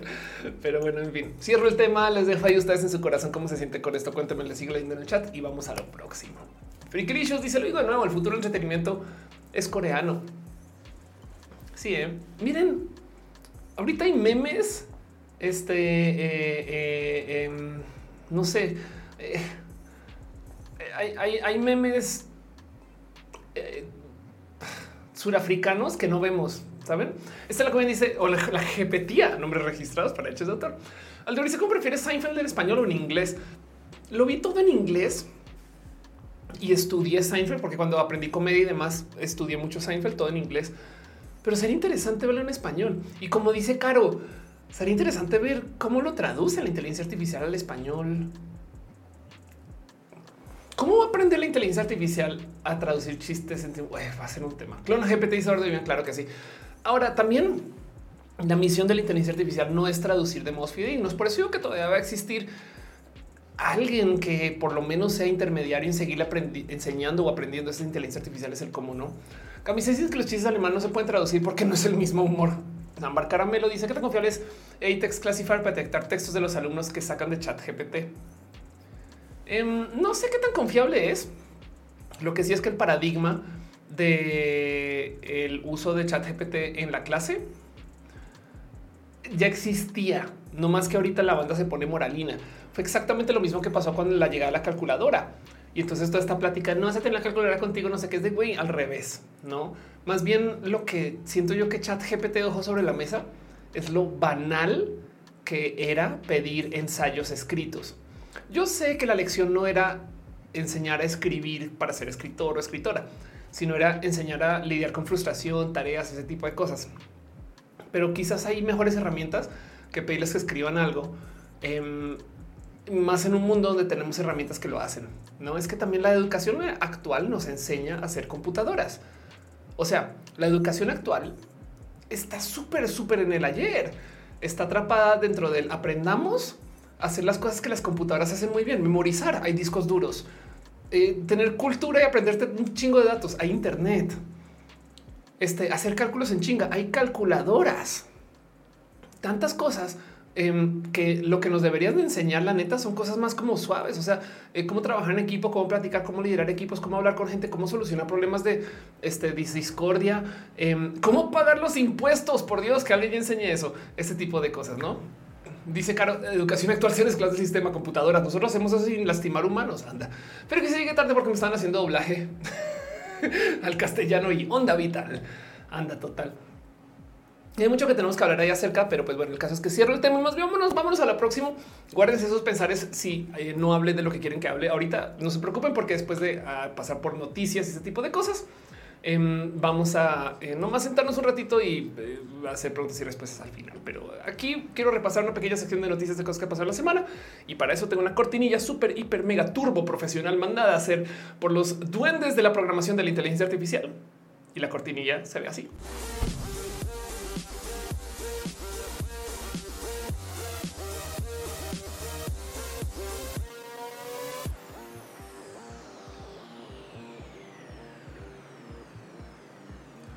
Estela dice la mayoría de las plataformas ya necesitamos saber dosis de medicamentos, enfocar lo que hay que hacer es enfocar su estilo de la medicina en su razonamiento para la corrección.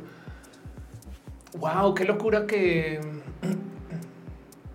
a ver, corrígeme si estoy mal, pero te acuerdas que entonces yo dije que al comienzo del show hablé de que trabajé en una empresa que este, hace un software que receta. Estoy hablando de esto hace 20 años. Yo trabajé con un, mi, mi trabajo fue con un módulo en particular que trabajaba con los sistemas de receta. Esto es en Estados Unidos. Y esto fue ya de nuevo hace ya casi 20 años. Y lo que hacía era que encontraba, entonces el doctor decía este, cualquier eh, medicina, entonces encontraba los activos, ¿no? Y según lo que decía el paciente que tomaba o lo que el doctor recetaba, encontraba las otras medicinas y los otros, no, los ingredientes activos del otro.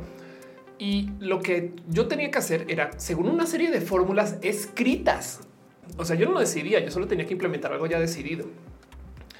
Em, tenía que hacer como un cálculo, que era un cálculo matemático. De hecho, eso es lo que más me, rebasa. Como que tipo de esto se le asigna un, digamos que un valor. Este activo tiene un valor de 6 y este tiene un valor de 3. Si suma más de 10, entonces no se pueden recetar juntos. Punto. Güey. Estoy sobresimplificando la cosa, pero hay una serie de fórmulas según qué tipo de activo era. Y eso era lo que checaba para verificar que no había este, eh, eh, un sistema de corrección no sé si estamos hablando de lo mismo, pero yo pensé que esto era un sistema súper pro mega adelantado que se verificaba en automático mientras recetaban los y las doctoras. Em, me rebasaría pensar que 20 años después esto no es el caso, o a lo mejor no funcionó muy chido o estaba implementando estupideces. Pero bueno, en fin. Dice Gamado hay que hablar de lo mucho que amamos a Pedro Pascal. Y claro que sí. De hecho, Melissa Muñoz, de quien me he vuelto muy fan de cómo tuitea y no nos, si nos conocemos, no nos conocemos en el caso. Ahí les dejo la foto. la fotaza del más sexy del momento. El problema es que la inteligencia nos olvidamos de preguntarnos aún más. Ramel Coles, es que un robot que lave trastes, gracias. No lava vajillas, no lava todo. Ándale, total. Pero bueno, hey, a veces entre roja y roja, cuando pasa una semana entre el show, yo me tomo el tiempo de sentarme aquí y para ustedes compilar una pequeña lista de cosas que suceden que yo llamo desde el fondo de mi corazón abrazos. Solo abrazos y sin contacto, no más por la salubridad y porque estamos en modo remoto. Y es en esencia una lista de noticias, básicamente. O sea, yo me siento con ustedes a repasar noticias, cosas que yo siento que vale la pena platicar. Em, y lo primero que tengo para ustedes es que eh, hay mucho que hablar acerca de eh, eh, cosas que sucedieron.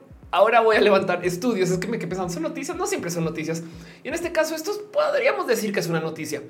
Em, pero es un estudio, un estudio que topa sobre miles de cirugías a lo largo de un chingo de años, con un sistema totalmente multidisciplinario que topa, topa, esto es impresionante, que de las cirugías de afirmación de género, las famosas que la gente de derechos dice no, no, no, no, no debería de existir esas cosas, de esas cirugías, la tasa de arrepentimiento es, escúchenme bien, 0.3%.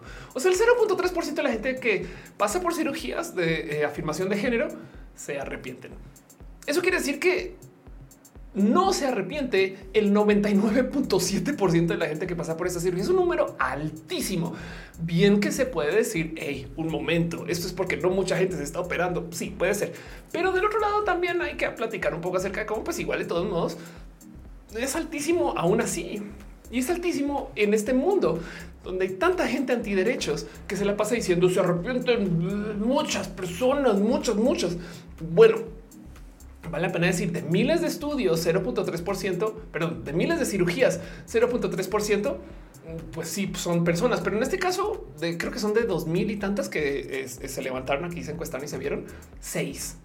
Seis personas dijeron que no. Y, hay modos para reversar o retransicionar de vuelta. No es que el tema es que si te operas, no y, dices siempre no. Eh, eh, pues ahora eres una persona trans, por así decirlo dos veces, ¿no? Pero el punto es que em, es muy bajo. Hay más gente se arrepiente de los implantes mamarios, más gente se arrepiente. Dice, este estudio lo, lo comparan contra eh, una cirugía este, de rodilla. Vamos a ver si lo encuentro. Mm, rodilla. No, pero bueno, el caso, eh, el, caso es que hay una cantidad ridícula de otras cirugías donde la gente se arrepiente mucho más de cosas muy, muy rutinarias y vale gorro, no les están buscando ilegalizar. Em, dice Ignis, la última vez eh, por millones de decibels Rolling que hola, ¿de qué es el tema? Estamos hablando de la inteligencia artificial. Ahora solamente estamos en noticias. Vamos a ver, las señores de son las que más se arrepiente uno, no, no. Por, por eso las selfies puede ser Puede ser, pero bueno, se los comparto. Una pequeña noticia, una cosa que tuve por ahí. El 99.7% de la gente que pasa por cirugías de afirmación de género no se arrepiente. Y eso es poderoso y que esté atrapado en un estudio tan amplio, tan multidisciplinario y que cubra tantos años con un N así de grande, o sea, con una cantidad de casos, está bien chido. Menos mal.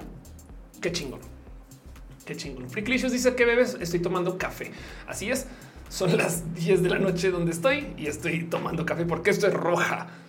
Pero bueno, otra cosa que les quiero compartir, esta nota que eh, habla un poquito de para dónde va el futuro también en la era de la generación de contenidos por inteligencia artificiales. Es un tema raro. Mucha gente se quedó en que tener bots en redes sociales es tener muchos followers y poquitos likes. Saben cómo que porque eso era el servicio que se ofrecía antes. Básicamente existía el software para abrir cuentas, existía el software para que esas cuentas masivamente le den follow a, quien señale pero no mucha gente sabe percatar que también existe el software para que comenten, para que le den like, para que no hagan cosas. Y ahorita que ya se volvió tan masivo y tan barato, desde porque es que el motivo por el cual no era tan, tan presente era porque la, la implementación de una cosa así no era tan barata. Entonces sí tocaba pagar por comprar muchos likes. Ya no, menos en la era de GPT. Y entonces ahora está pasando que hay un chingo de spam, pero un chingo de spam que está dando like, comentando, que está opinando, que está diciendo este tipo de cosas raras, güey ahorita hay como un boom de sex bots que están inundando Instagram. ¿Y quién puede estar haciendo esto? Ustedes nómbrenlo. Millones de personas quisieran desarmar o están buscando desarmar. O a lo mejor están sí, genuinamente promocionando sex bots. Pero el caso es que está raro, ¿no? Es como de... Digo, me pasa mucho que hay un chingo de bots que postean y me arroban. o sea, stories, no sé si les pasa a ustedes. Pero en este caso también es que le dan like. Este... dice Verde arrepentido, solo no de llegar a su corazón. René Rana dice Oli Oli. La rama del cual dice que pasa a la taza vaca está de vacaciones. No, no llegó la mudanza todavía, pero ahí está. O sea, no lo he traído por vaga. En Caro dice: ¿Te imaginas que no se afecte las infancias en identidad de género, cero perforaciones de orejas, cero circuncisiones? Sí, total, cero imposición de religión. Sí, déjate de eso. Me va a desviar dos segundos del tema que estoy presentando ahorita para platicar eso con Caro la prueba de que la gente antiderechos no le importa les niñes, aunque estén usando a las niñas como instrumento. No, con los niños no. Están que quieren ilegalizar las cirugías de género trans, pero ni pío con el tema de ilegalizar, por ejemplo, los implantes de seno a menores de edad. O sea, si de verdad les importara a los niños y las niñas, estarían también buscando ilegalizar esas cirugías. Y obvio no y les preguntan, o sea, hay un caso, lo estoy tuiteando hace unos días, de alguien que en un debate preguntó, disculpe, em, este, y esta restricción de cirugías incluye implantes de seno para menores de edad. Dijeron, no, no, no, eso no, eso sí se puede hacer, por supuesto, todo lo que quieran. Pero bueno, Eduardo dice, nada más me ha seguido Xbox en Twitter, ándale. Luis BCH dice: La neta, rato salen páginas de Only robando identidades. Claro, total. Y prepárate, porque ahorita están robando identidades de influencers con texto, video, imágenes sintetizadas. No, eso, esto es todo un tema, todo, todo, todo un tema. De hecho, justo déjense de eso. Es que esto hace una locura. Entonces, ahora sí, hablemos de esto. Hay gente que está inundando Amazon con libros escritos por Chat GPT. Hay más de 200 libros electrónicos en la tienda Kindle de Amazon a mediados de febrero libros que incluyen a ChatGPT como autor. Que de entrada, wow, que digan que están hechos por ChatGPT como autor, no? Porque bien que puedes tú. O sea, si ustedes creen que el problema es que estudiantes están usando ChatGPT para escribir el ensayo, les comparto, les comparto a la gente este, que está usando ChatGPT para hacer material para vender, güey. las escuelas, ¿qué? ¿Y qué se va a hacer con esto? No? Recuerden esto. Ya sé que lo vengo diciendo hace por lo menos dos años, pero ahí les va el consejo de nuevo. Si quieren trabajo en el futuro, trabajen en la validación, verificado estas cosas. Verificar contenidos, verificar escritos, verificar posts, verificar ideas, verificar cosas que se dicen en redes, verificar que una persona es una persona, verificar que una persona sí fue a la universidad, verificar que una persona sí tomó un curso, verificar que un libro sí lo escribió alguien. Todas estas cosas ahí van a tener trabajo por mucho tiempo.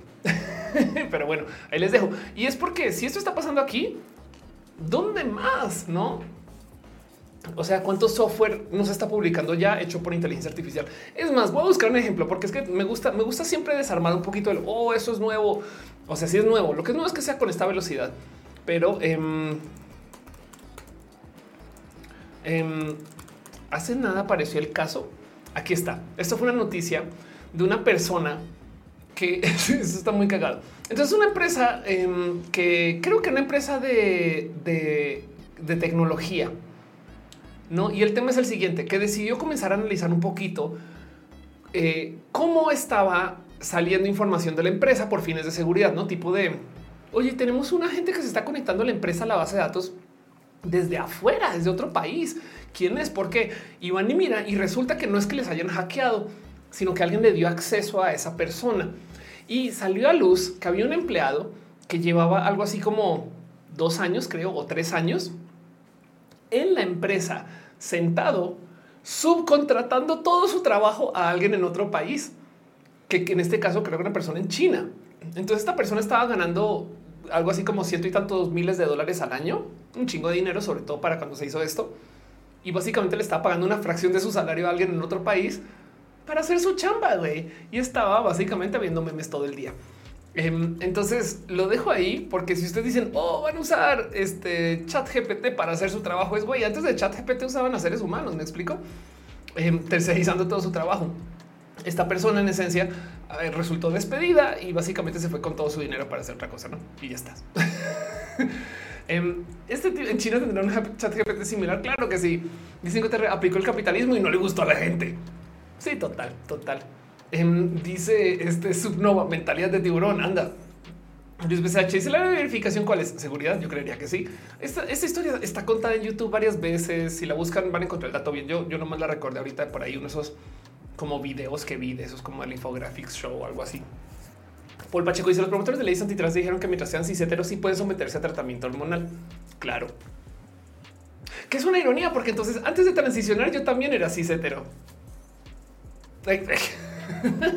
Ricky Chican dice: Por ahora existen autores fantasma, gente que escribe y se publica bajo varios seudónimos total. Turn it in, dice Sems, claro. La del de la verificación. Ferry Cobley. En fin, este. Em, pero bueno, el caso. El caso, el tema de los bots es muy real. ¿eh? Hace nada, por ejemplo, salió a luz. ¿Se acuerdan cuando se habló de Andrew Tate un chingo? ¿Había motivos para hablar de Andrew Tate? Sí. ¿Se volvió viral lo de Andrew Tate? Sí. Em, pero del otro lado, salió a luz hace nada, que parte del motivo por el cual se movió tanto la noticia es porque son un chingo de bots, un chingo de bots. Entonces hicieron un estudio de más o menos cuánta presencia de todo lo que se habló de Andrew Tate en redes fueron bots, un chingo, un chingo. Y esto pasa cada rato. O sea, hay un chingo de temas. Es que hay una situación que es muy cómica. Yo la veo, yo la veo y se las comparto a ver si ustedes también la ven. Hay mucha gente que usa Twitter que ahora está en los medios que se subió a Twitter cuando era nuevo. O sea, hay gente que ahorita es blogger, periodista, investigador, lo que sea, que ya somos mayorcites, no? O sea, ya tenemos nuestros años, pero que entramos a Twitter cuando era súper cool. Ya Twitter no es súper cool, güey. Ya Twitter se lo comió Instagram. Cuando nos vamos de Twitter a Instagram nos fuimos y ahora Instagram ya se lo comió TikTok, güey. Y el punto es que, eh, y ahora TikTok, a ver de qué va a pasar, porque por ejemplo YouTube viene con shorts. Pero el tema es que quedó una generación de gente en Twitter que ya no saltó, no se quedó en Twitter y es la gente que está en los otros medios. Entonces Twitter tiene una situación muy específica y es que hay periodistas. Si tú logras que algo sea visible en Twitter, mágicamente también acaba en los periódicos, en los noticieros, no se vuelven noticias en los medios masivos. Y yo creo que eso es lo que pasa aquí. Dentro de todo y todo, 44.500 bots no es tanto si consideramos la cantidad de gente que habló de esto. Pero si tú logras que algo tenga presencia en Twitter, ¡pum! Acaba en el noticiero, los periódicos, estas cosas. Y a lo mejor eso fue lo que pasó aquí, ¿no? Dice Luis, ¿cómo puedes hablar tan rápido sin equivocarte? Eh, ¿qué, ejercicio de vocalización haces? Roja. Hago roja, es lo que hago. eh, no más tomo mucho café, tomo café durante roja. Ángel dice cartas de amor con ChatGPT. Ah, si te quieres divertir, eh, hay gente que está haciendo cartas de amor de animales. Entonces, eh, ¿qué pasaría si un escarabajo escribiría una carta de amor? que le dice los generación X seríamos los últimos de usar Instagram. Los niños de ahora son de TikTok, la generación Z, perdón. Sí, total. Y, TikTok va a tener su camino y, va a venir algo después. O sea, no, no crean. Es más, ahora lo impresionante es que Google puede que no sobreviva el cambio a las inteligencias artificiales. Eso, eso me tiene muy emocionada. Como que una nueva generación de, a ver, en la nueva generación de contenidos, Netflix puede que no la logre. Porque Netflix hace en el 2012 en 2015, en 2015,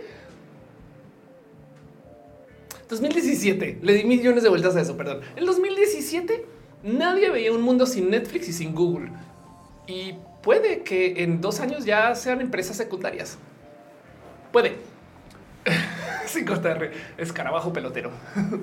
Ay, no, vale, pero sí, claro. Afrodita borracha dice Holandas, Holandas. Estás, vi que estás escribiendo música, Afrodita borracha. Por favor, un día comparte cositas. Pero bueno, otras noticias que tengo para compartir con ustedes. Em, una rara noticia porque tristemente no es para hacer, no se puede celebrar tanto, pero se las comparto igual de todos modos. Yo creo que me voy a agarrar. Ya les explico por qué no se puede celebrar tanto. Y la noticia es esta. Se documenta la quinta persona que se cura, literal cura del VIH. Paciente de Dusseldorf es el último en deshacerse del VIH sin signos de retorno. Este, y el tema muteo eso nomás porque luego va a tener problemas de derechos de autor seguramente. Em, el tema es que la cirugía en particular es una cirugía que, eh, perdón, o el tratamiento em, es, un tratamiento que no, o sea, sería solamente opcional o, presente o, una o, algo que se pudiera hacer si eres una persona hiperturbo mega super mega pudiente, porque em, no es una solución por así decirlo, a largo plazo. En este caso es un trasplante de células madre, que es un procedimiento de alto riesgo que reemplaza efectivamente el sistema inmunológico de una persona. Saben, es como de, o sea, sí, arreglé el, problema por reemplazar todo el sistema inmunológico. Pero que se puede, se puede, ¿no? Básicamente. Como sea, de todos modos, como dice acá, realmente es una cura, no es una remisión a largo plazo. Entonces esto es interesante. Como que eh, hay mucho que decir acá acerca de qué, qué significa. Y el mero poder hablar de esto eh, está chido. Del otro lado, esto pues sigue andando bien lento para millones de, cosas que se pueden hablar de este tema. Eso los comparto, celebrémoslo de todos modos. Eh, quinta persona confirmada cura del VIH, no más que la cura fue tremenda cura, ¿no? Dice Caro que fue una reset al sistema inmune. Exacto, sí, total, total. Este le dice cura el VIH llega a México en el 2096. Federico dice en dos años ahora inteligencia artificial que escribe producir sus propias películas y series. En dos años, em, Netflix AI anime. Este resulta que Netflix ya está usando inteligencias artificiales para generar películas cortas. En este caso hizo un anime em, y está hecho. Oh, le di clic a un anuncio. está hecho con inteligencia artificial. Y obviamente la gente salió a decir, a ver, a ver, a ver, a ver, a ver. O sea, ¿cómo que Netflix está usando inteligencias artificiales para generar cortometrajes de anime? Pues la van salió Netflix a decir, es que es que contratar a gente ahorita fue muy difícil. E, era difícil conseguir gente que trabajara. Entonces, eh, en, el anime no hay tantas personas, entonces pues, eh, mm, pues nada, ahí les comparto, ahí les comparto que pues hicimos una inteligencia artificial que generaba pequeños cortometrajes de anime y lo pusimos en Netflix. Y la banda es como de, ay, ajá, que no encontraron gente que trabajara en anime, güey. Pero bueno, Chris dice, hola amigos, me sale esta página recomendada curiosamente, no sé por qué soy una persona religiosa y muy tradicional. No me echen de homofóbico, a lo mejor no es mi lugar, ok. Este, eh, ¿qué hay de no tradicional acá, Chris? Em, dice, este, Gama, piñas, piñas, falta de contenido. Este, eh, ¿se de Estados Unidos u otro país? Como pasó el hombre de Berlín, es una buena pregunta. Este, perdón, va nomás acercarnos segundos. Afrodita borracha si se hace member. Muchas gracias. Gracias por unirte y ser parte de. De paso, nomás vuelvo a decirlo, Afrodita borracha, que eh, el que estés member implica que cuando yo haga talleres tienes acceso con súper, hiper, mega descuento a mis talleres también y te voy a estar mandando mensajes de eso cuando haga talleres. Pero bueno. Dice eh, GPH Watson hizo un trailer para una película. Claro que sí. Gama pregunta que sí, dejaron su like. Muchas gracias. Chris, ¿se pudiera permanecer con ustedes? Claro que sí. No más si se te ocurre decir algo odiante, no lo hagas.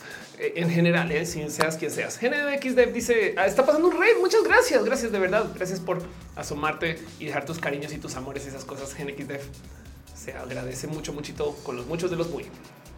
Pero bueno, Luis BCH está dejando acá este regalitos en, modo de, de, stickercito. Luis Fernando dice: Considero Roja como un show de stand up. Roja no es un show de stand up, pero yo hago stand up. Que de paso también, por si acaso, eh, hay un show que viene pronto que lo consigues en la explicatriz.com. Te voy a hablar mi show de stand up, que es un show íntimo de comedia en la Ciudad de México el 18 de marzo. Pero bueno, piñas piñas, piñas, piñas, piñas, piñas, piñas, piñas, piñas. Y dice Frida borracho, no sabía que había talleres. Yo tampoco, no te preocupes, los comencé a anunciar en el show pasado. y la idea es hacer como este eh, tallercitos petit comités. claro, y se arrojan ese stand up, ese stand. Ay, no, ya, párenle, por favor. Ok.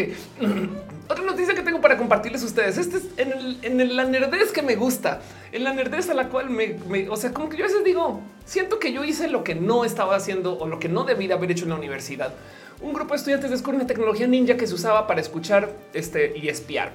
Entonces, en la prefectura de Yamaguchi, estudiantes de secundaria descubrieron los mecanismos de un dispositivo medieval de espionaje que se encontraba entre las herramientas más importantes para los ninjas en misiones de espionaje. Y esas son de esas cosas que dices, güey, perdón. Em, en esencia, estos son miembros del Club de Ciencias de Tokuyama em, que comenzaron a estudiar el tema de cómo los ninjas usaban un dispositivo para espiar. y el cuento es que em, es una, es como un medalloncito que colgado, colgado como de cierto modo, por así decir, rebota, rebota como suenan este, eh, algunas cosas. Pero entonces ahí les va más o menos de cómo lo usarían los ninjas. Es como es, una bobada, es como eh, el equivalente a hacer esto, no, no más que con una pieza de metal que rebota bien, que tiene acústica mm, como que afinada en este caso en particular. Y justo eh, lo usaban para espiar y, y, al parecer funciona. Entonces, esto al parecer no se sabía cómo era, como que existía este link. ¿Para qué chingados usaban los ninjas esto? Saben? O sea, esto es una genuina, una duda genuina que se sentaron estos estudiantes a investigar. Y como dicen, es en el que ninja usaron una herramienta que tenía una base tan teórica, no decían son como científicos. Y es de güey, qué pedo, güey, qué pedo. Dice amplifica el audio. Más bien, yo creo que lo refleja de tal modo que se puede escuchar bien. Es un poco de qué pedo. Me dice, pensé que era un bicho era tu voz. Ah, sí, perdón. Este em, yo, yo por lo general está aquí está. Ahora, dejando eso de lado, ¿sabías que hay un caso muy famoso de UX de eh, una marca que subió un anuncio con un pelito dibujado encima de la imagen para que la gente tratara de quitar el pelito y al darle el pelito le daba swipe. Pero bueno, Yuri pregunta qué, opino del hackeo al buro de crédito. ¿No fue eso hace años ya o, o, se, hubo otro hackeo? No puedo creer. Ricky Chicken dice a mi vecina chismosa interna le interesa. Claro que sí. Eh, Gama dice, güey, pensé que había un bicho, claro. Dice que amplifica el audio. Ah, pues entonces voy a volver a mostrar de todos modos el dispositivo para que entiendan el por qué esto era un misterio. Veanlo aquí. Está como monedita Ahí está. Caro dice, hubo hackeo las cuentas de 2016 hace unos días. Ahora, en, el buro, si estás más de cinco años, ya no pasa nada, ¿no? ¿Cómo es? O es algo así, cosas, una cuenta del 2016 implica que, bueno, se pierden datos, o sea, reciben datos privados, puede ser, ¿no? Puede, puede, puede, puede ser, ¿no? Pero bueno, como dice 5TR, genios, genios, los ninja, claro que sí, súper claro que sí, esto es todo un tema. Eduardo dice que hay el pelito fake varias veces. Sí, caray, es que se volvió tema, se volvió súper, súper tema. Dice Aflicta, lo del buro de crédito fue una confirmación de lo que sucedió en 2016. Ah, es que recuerdo, claro que sí. Ah, ¿Sería importante el metal como las monedas? Puede ser, puede ser. Seguramente si es muy pesado ya no vibra igual. Y no dudes que esta gente además como trabajaba metal en ese entonces, entonces seguramente se, buscó, se sentó a buscar exactamente cuál específico forma, tamaño hasta que le dieron, ¿no? Em, dice Flick, el buro de crédito aplica el derecho al olvido a partir de los seis años. Carlos Rosario eh, creo que no afecta porque la base de datos ya son desactualizados. O sea, son desactualizados, pero si ya viviendo en la misma casa desde hace seis años, peligro. Em, si tienes datos similares de hace seis años, celulares, números, yo creo que todavía sí, o sea, no, está tan chido. Pero se que el hackeo el Infonavit y nos triplique los puntos a todos. ¿Te imaginas el desmadre que sería eso? Em, hay un caso. Bueno, voy a eh, esparcir rumores acá. Voy a decir algo de lo cual voy a hablar de algo de lo que no sé. Normalmente hablo muchas cosas que no sé. Ahora me la va a mamar voy a decir algo que genuinamente no recuerdo. Estamos, estoy tratando de recordar algo. Si ustedes lo confirman, luego me lo dicen. Pero me topé con em, un hilo por ahí en Reddit, que si mal estoy en el subreddit de México, además, ¿no? Donde alguien decía, cuéntanos algo súper peligroso de tu profesión o algo, algo que asuste tu profesión o, algún secreto de, de lo de trabajas que ya puedas compartir, alguna cosa así.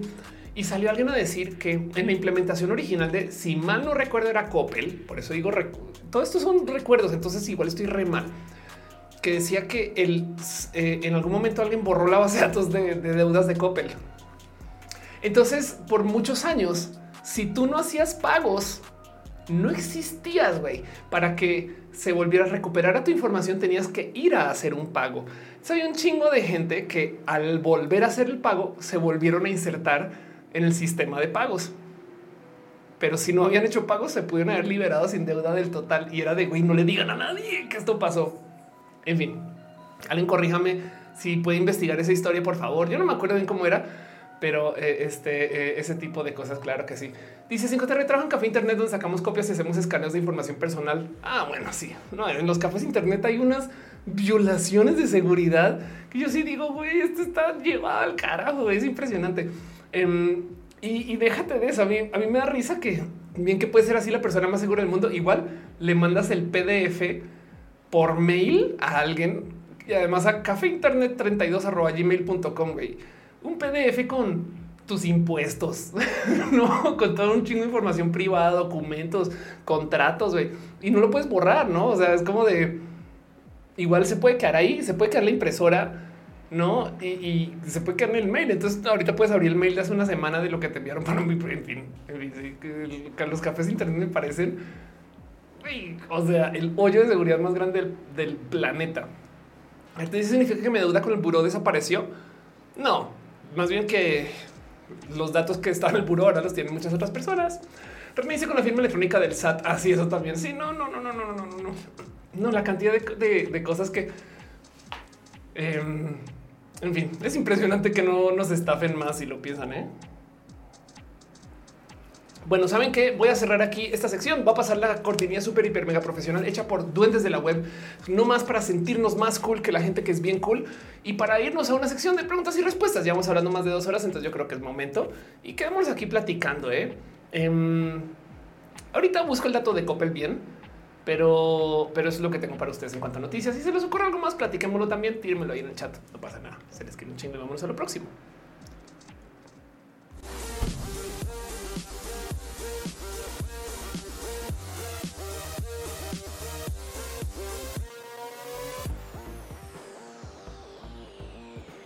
Luis, eh, Luis pregunta que por qué haces el cambio de cámara para sentirme cool y profesional para sentirme streamer de última generación, para sentir que hago algo. Y también porque sí, no, sé si ya es ansiedad o es el TDAH o, no sé bien qué es, pero sí me, sí me da a veces como el chiquiriqui de o también ustedes no lo pueden ver, pero atrás de acá tengo un chat y aquí tengo un prompter, pero el prompter a veces es medio difícil de leer acá. Entonces aquí, aquí leo ese tipo de cosas, no? Pero bueno, dice Eduardo Vivian ¿Qué es mejor un amplificador con DAC o un DAC dedicado? Es una buena pregunta. Em, uh, yo honestamente eh, soy del pensar que es mejor tener todo por aparte, ¿no? Entonces, eh, ¿qué pasa? El día de mañana eh, este a lo mejor cambias una pieza a otra, no como que yo, prefiero tener que las cosas fallen por tramos. O sea, si compras cosas integradas, entonces si se chinga tu ampli, se chinga el ampli y el DAC. Me explico. O sea, bien que bien que puedes cambiar piezas, no, pero nada como tener estas cosas, no? Pero bueno, entonces esa es mi propuesta. Y les ves que es un DAC, un DAC. Este eh, te muestro. Eh, es un aquí está. Es, es, este tipo de dispositivo. Es que depende cómo quieras manejar el audio y qué viene y demás. Aquí está. Vamos a leer la definición formal de un DAC. Um, un Digital Analog Converter es un convertidor que transforma las señales digitales de series analógicas para poder escucharlas a través de altavoces o auriculares. Es que hay cosas que damos por hecho. Por ejemplo, a veces compras una bocina y la bocina tiene cable de corriente y, y puedes ponerle el audio ahí de una. Eso quiere decir que la bocina es amplificada o como dicen en el mundo del audio, que la bocina es activa, porque hay bocinas que son literal, le ponen los cables de audio y ya, y no suenan a menos que tengas un amplificador que les envíe señales. O sea, esas bocinas sean pasivas. Y el motivo por el cual tendrías estos por aparte, o sea, una bocina que no puedes conectar a corrientes, porque a veces tú quieres tener el controlador muy cerca a ti, o sea, el amplificador, y la bocina al otro lado, y solo tirar un cable, un cable ya, no? Pero bueno, eh, esto varía un buen, pero como sea, yo soy fan de tener todo por millones de, o sea, súper separado. Eh, de hecho, roja o sea, esta transmisión se hace en una compu y, lo que yo les muestro aquí se hace en otra compu para, para que falle esta compu y no la del stream en caso de que falle algo. Saben ese tipo de cosas como que yo prefiero eh, este, atomizar todo, no? Pero bueno, dice cómo eres tan productiva con TDAH. No lo soy. no sé. Este eh, Ernesto dice feliz algunas de la historia de las inteligencias artificiales neuronales. La historia no, eh todo comenzó con Skynet. Es una buena, es una buena propuesta. ¿eh? Pero bueno, eh, ok. Eh, perdón, que dice probar el dulce de leche de la marca La Lechera. Eh, si saben lo que el dulce de leche es, no, no, oh, bueno, sí lo he probado, pero si estás diciendo que ahora en México venden dulce de leche de la lechera, eso me, rebasa. Para la gente que no entiende la diferencia, tenemos cajeta, arequipe y dulce de leche, que en mi corazón la cajeta es la menos dulce. Cajeta es un sistema de producción que se hace alrededor de leche de cabra. Este luego eh, el arequipe es como por así decirlo lo mismo, pero se hace con leche de vaca y justo el arequipe es como lo que se consume en Colombia. Yo me crié con eso y es donde está mi corazón. Yo me puedo bañar en arequipe básicamente. Y el dulce de leche es aún más dulce y es como que lo que se consume más o menos por ahí en Argentina. Todo esto varía y cambia según donde vivan sus historias, etc. Y si ahora la lechera está vendiendo dulce de leche en México, me parecería hermoso porque la cajeta a mí siempre se me ha hecho poco dulce. No lo he probado, sería hermoso de ver. Eh, dice René René, ya leíste que los del INE probaron de no binario credencial para votar. Sí lo leí y súper lo ignoré como este para como, como este tema porque estoy bien huella. Eh, vamos a buscarlo eh, a ver si está aquí en noticias. Si no, debe estar en cualquier otro lugar. Entonces, aquí está. Animal político dice, y ya vi que la gente seguro se puso pendeja con esto. Ni siquiera quiero ver qué dicen en redes. El distrito conoce los derechos de todas las personas. El INE aprobó la emisión de credenciales de personas no binarias. Hermoso eso. Entonces, eh, para votar, pues por una X en lugar de una H una M. Claro que sí. Esto me parece un hermoso. Simplemente es, es validar tu identidad de paso.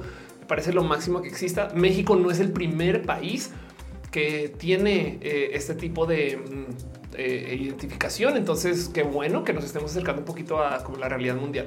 Pregunta Luis BCH que es roja. Roja soy yo. En una época era pelirroja, entonces por eso se llama roja. Hay gente que piensa que este show es un show acerca de eh, el retorno de la Unión Soviética vía México. No lo es lo prometo, pero el punto es que eh, a veces soy pelirroja, a veces no, y se sigue llamando así. Y la idea es reunirnos una vez a la semana para platicar acerca de cualquier cosa. Este show existe porque está en el chat. O sea, la idea es hablar, no necesariamente que yo venga aquí a presentarles a ustedes un gran show de noticias, aunque eso también trato de hacerlo semana con semana, pero como sea, la idea es reunirnos acá y justo es de darnos cariño, abrazo. Se hace los lunes porque los lunes son días muy traumáticos. Entonces nos reunimos los lunes en la noche para para sentirnos mejor, ¿no? Dice sin notas. Guiño, guiño, sí lo es, ¿eh? sí lo es. ¿eh? O sea, que nadie diga nada. Este, pero, pero este es un show de stalinista. Afrodita borracha dice Ofelia Bolchevique no existe, no te puede hacer daño. Lisa Mudio dice antes teníamos un enemigo de la semana que era cualquier color menos el rojo. Eso es verdad. Era el enemigo de la semana. Antes declaramos un enemigo de la semana que era todos los colores menos el rojo, el rojo, el rojo superior. Pero bueno, todo eso tiene toda la razón. Em, me pregunto qué tipo de hermosos efectos van a topar esto. Em, porque por lo menos a lo mejor saben también que va a levantar esto estadísticas, no eh, nos vamos a dar cuenta que hay muy pocas personas no binarias, pero está bien, está bien eso, no? Federico dice Ofelia Estroica. Este lo dice el lunes para mí es día de recordar que soy adulta. Claro que sí, Caro dice es solo una clona disidente. Todas esas cosas pasan. Em, y no quiero ver en redes que están diciendo de esto, pero el caso es que justo se trata de la clave lector, la clave única, el registro de población y la zona lectura. ¿Qué cara es la zona de lectura mecánica? para esta línea de son los ajustes de sistemas informáticos, en de la capacitación, los módulos de atención ciudadana. Qué bonito eso. Miren, les voy a decir algo. No es obligatorio que como persona trans tú cambies tus documentos para nada. Eh, tu identidad no la dice tu documento y la prueba de eso es la cantidad de lupes que hay por ahí o yo que miren, yo tengo superpoder porque he contratado a mucha gente porque suelo ser emprendedora. Entonces, hasta siendo freelancer me la paso contratando banda. La cantidad de gente cis hetero que no usa su nombre es altísima. Y estoy hablando de, déjense de que Lupes, no Lupe Guadalupe. Conozco un par de Camilos que legalmente son Diegos y ya. ¿Y por qué? Pues porque no les gustó eh, su nombre que está en el documento y presentan con otro y listo. Si ustedes pueden sostener eso, ustedes pueden decir el nombre que quieran, güey. Como que también hay un tema ahí de cómo piensan que solo la gente trans queremos cambiar sus nombres. No, hay gente que cambia sus nombres, sus apellidos. Gente que tiene, o sea, ni hablar de artistas, ¿no? Entonces, en fin, el punto es que... Eh, no es necesario cambiar tu nombre en documentos, pero wow, lo poderoso que es. Sobre todo cuando algún pendejete te dice eh, que vos trans, no sé qué, y tú dices, güey, mi gobierno me respalda, güey. Cualquier cosa, háblalo con el gobierno, no conmigo, sabes qué vas a hacer. Pero bueno, em, dice eh, Ramel Cola, si ahora es Elliot Page y te quieres referir a un papel pasado el pasado de su transición, ¿cómo te refieres? ¿Como Elliot o Ellen? Pues la pregunta es, em, cómo se habla de Ofelia pretransición. A mí, yo de vez en cuando digo Mau, no? De hecho, tengo un tatuaje por ahí. Vamos a ver si se ve mejor en la otra cámara. Este, eh, este es mi gatito, Matú, y Matú antes maullaba y decía Mau. Y yo les pinche gato, güey. No me malgenerices, güey. O sea, di Ofelia, y no Mau, Mau, Mau, pinche gato, güey. En fin, eh, el caso es que mm, a veces hablo de Mau, pero por ejemplo, cuando hablo con gente de cosas que no son identitarias, o sea, cuando cuando digo yo de chiqui, siempre digo cuando era una niña. Oh, no, como que ya es más fácil y ya. Entonces va y viene eh, cada, supongo que eh, cada quien tendrá sus preferencias. Hay gente que no quiere que en la vida te enteres de su nombre antes de güey, y eso hay que respetarlo también. El caso de Elliot sabemos, pero también hay todo tipo de cosas raras que pasan. Eh, pasa, por ejemplo, que em, a veces me topo que mucha gente les encanta andar por ahí diciendo qué guapo que eras antes, por qué transiciones, güey, me vale gorro como era antes, ¿no? Entonces está esta obsesión por ver cómo era la gente antes y por eso mismo habrá quien responde diciendo, güey, ni, ni levantemos palabra de mis nombres antes, esas cosas, y eso hay que respetarlo. Entonces, dice Luisa muy justo, depende del contexto y de la comodidad de la persona con su dead name. Ándale. Afrodita borrachiza con mi psicoanalista que vamos a usar nombre y género anteriores en terapia para tiempo pasado y he hecho mi paso con eso. Exacto. Yo creo que cada quien maneja una realidad diferente. Em, pero por ejemplo, las viejas pelis de las Wachowski, creo que en streaming ahora dicen las hermanas Wachowski, creo. No sé si todas las pelis, pero algunas. Y es raro eso, ¿no? Dice Orina, le faltaba de construcción al matú un poco pinche gato. Pero bueno, en fin, es un gato hermoso de todos modos. Em, estoy buscando, bueno, no, es que ya tengo casa, entonces estoy como ahora con el chip de, mascota, güey. Ese es otro tema. Em, dice este Juan, dame consejos para no mandar lejos mi trabajo por el mal ambiente laboral. Wow. Me dice qué bonita imagen Ophelia bañada en Arequipe. Yo hice una reunión de camaradas sin otros fines. Exacto. Es un bolche stream. Dice CH, en la nueva sí dice las hermanas Wachowski. Ándale. Afrodita dice también es tema de derechos, no? Sí, caray. y depende de cada quien también, ¿no? Habrá gente bien idiota con la que uno no, se va a poner a decirles, es que antes, es que, mira, mira, es que antes yo era él, ¿no? Y eso que también hemos estado considerando que hay gente que ha transicionado varias veces. Esto suena súper exótico, pero hay gente que, por ejemplo, ha hecho una transición binaria y luego una transición no binaria, ¿no? O sea, yo sí conozco gente que, em, este, eh, Diego y luego Luisa y luego X. me estoy burlando porque la gente no binaria suele tener nombres de tres letras. No me odian eh, o de dos monosilábicos esos nombres, pues no, pero, pero me entienden, no como que em, eh, o, al revés. Y entonces ahí qué identidad va y demás, porque de paso sepan ustedes que no sé en otros países, pero en México la ley de cambio de nombre es ilimitada. Ustedes pueden cambiar el nombre 40 veces si quieren, no? No lo hagan, pero, pero pueden, no? Afraid dicen, pero hay una ciudad llamada Arequipa y no hacen Arequipe. Me parece una desgracia, aunque también bien podemos decir que el agua en Arequipa es Arequipe. Solo voy a dejar eso sobre la mesa, así como si el queso Oaxaca en Oaxaca es queso de acá. Luis BCH dice cómo es que no pierdes el hilo con tantos temas. Yo no sé. George dice no inventes que fuerte con lo guapo. Ay, gracias por estar acá, George. Yo vine a echar chisme. Em, este y dice Federico si yo fuera no binario me llamaría Trix. Gabriel Galván deja un abrazote financiero, piñas para ti. Gracias, de verdad. Gracias, gracias, gracias, gracias, gracias. Dice: Tengo una amiga Abdel, que justo es la primera persona en tramito Curpi, acta de nacimiento no binario en Jalisco. Ay, qué cool, qué chido, qué honor, no? También René dice: invita a Colombia. yo quiero ir a Colombia también. Invítenos. Fernando dice, le decimos quesillo en Oaxaca, quesillo de acá, según mentira. A el que dice que es Oaxaca lo mejor que pasó culinariamente en el último año. ya ven para acá, ven para acá y, hagamos cosas malvadas, hagamos música tú y yo, yo no sé. Conozcan a Afrodita borracha de paso, sigan en redes, es una persona hermosa. Em, pero bueno, el caso, eh, volviendo a la pregunta de Juan, ¿cómo no mandan lejos el trabajo por el mal ambiente laboral? Em, no más primero haría la pregunta de qué, le está sacando el trabajo aparte de lo que esperarías del mal ambiente laboral y cuánto depende de ese ambiente laboral, no como que también hay un poco de cuánto puedes compartamentalizar. Si vale la pena dejar el dicho que esto no es sostenible. O sea, sabes, quizás si ahorita no estás para escucharlo, pero a largo plazo te ves cinco años con ese mal ambiente porque si no hay que comenzar a tomar pasos que puede ser igual y, igual y mandar al gorro el trabajo. Pues pues no tienes que hacerlo ya, pero ya sabes que no es tu, tu casa de siempre. Entonces, hasta el ejercicio de qué necesitaría yo para dejarlo y que sea chido. No, no, pues no lo puedo dejar hasta que tal se cumplan tal, tal, tal, tal, tal. Entonces comienza el plan mandar al gorro el trabajo, pero de modo responsables, no por decir o comienza el plan reparemos el ambiente laboral. Pues está en la chingada porque no te toca, pero ni modo. O está o comienza el plan me segrego, me hago la esquina, ese tipo de cosas. Choco dice quesadilla de queso de acá. Anda, Yuri dice: Si Simón el Gran Barón hubiera vivido en esta época, su historia hubiera terminado de otra manera. Uy, este mm, eh, la brega. Vamos a ver si encuentro esto. Te súper recomiendo eh, escuchar la brega. Vamos a ver si vamos a ver si aparece. Em, pero eh, no puedo creer que o ya salió, quizás también. Aquí está, así total.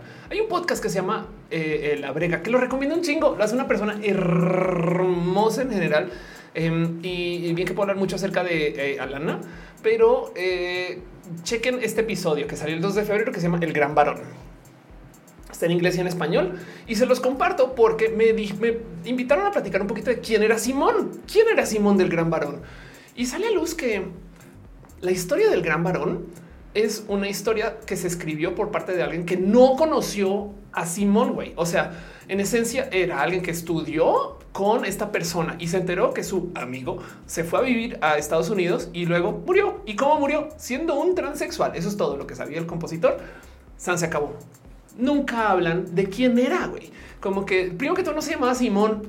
Arranquemos por ahí, ¿me explico? Y además del otro lado, qué cómodo, güey. O sea, esa canción se volvió un hit, pero qué cómodo que imagínense, ahí sí, miren, toco madera, pero que me pasara algo a mí y luego un compañero de la escuela que nunca vino a México, que no sabe nada de mí, que no se enteró nada, de repente escribe una canción que se llama La historia de Mauricio, el que murió en la pieza de no mames, güey. O sea, es como que cómo ignoran la hermosa vida de esta mujer transgénero en San Francisco, que quién sabe qué cosas hizo y que fue muy feliz.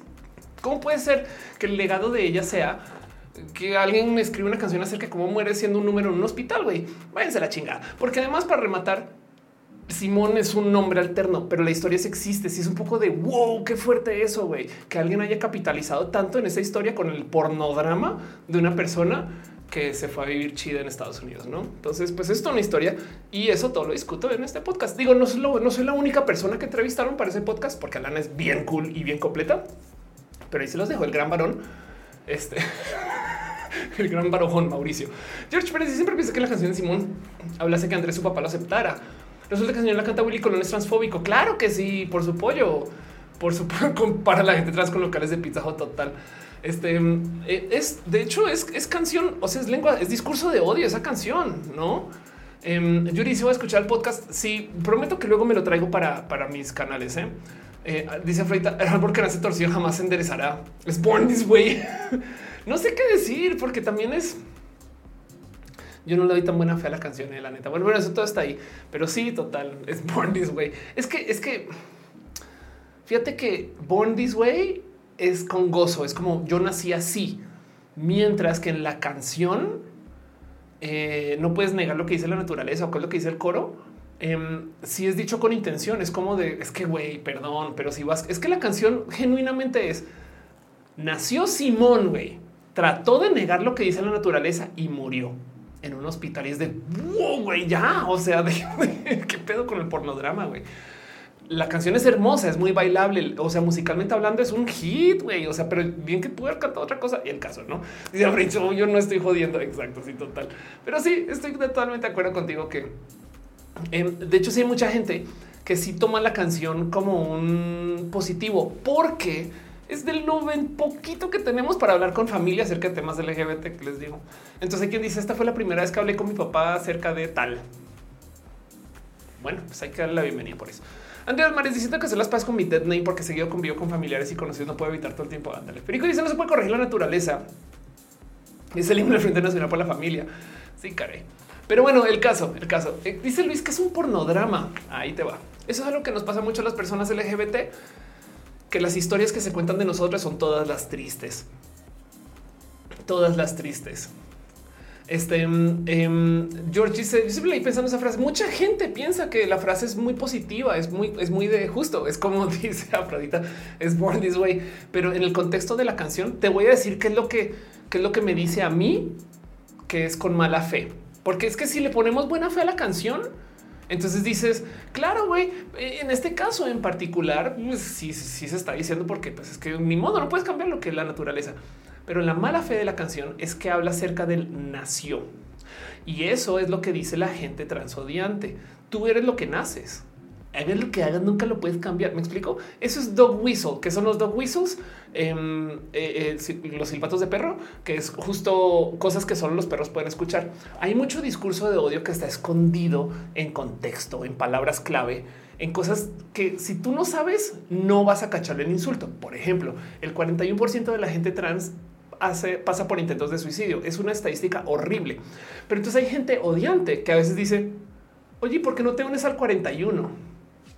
Si la gente no sabe, no sabe, güey, va a decir que dijo, bueno, ni modo, ni idea, sigo con la vida. Pero tú, que eres una persona trans que sabe de la estadística dice, güey, me acaban de decir, mátate. Entonces, bajo esta lógica, un silbato de perro es hablar acerca del así naces, güey.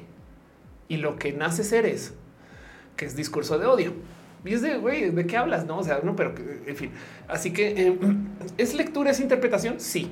Y de paso es anacrónico para lo que sucede hoy. Sí, porque también cabe duda que en esa época sí se hablaba de la gente trans.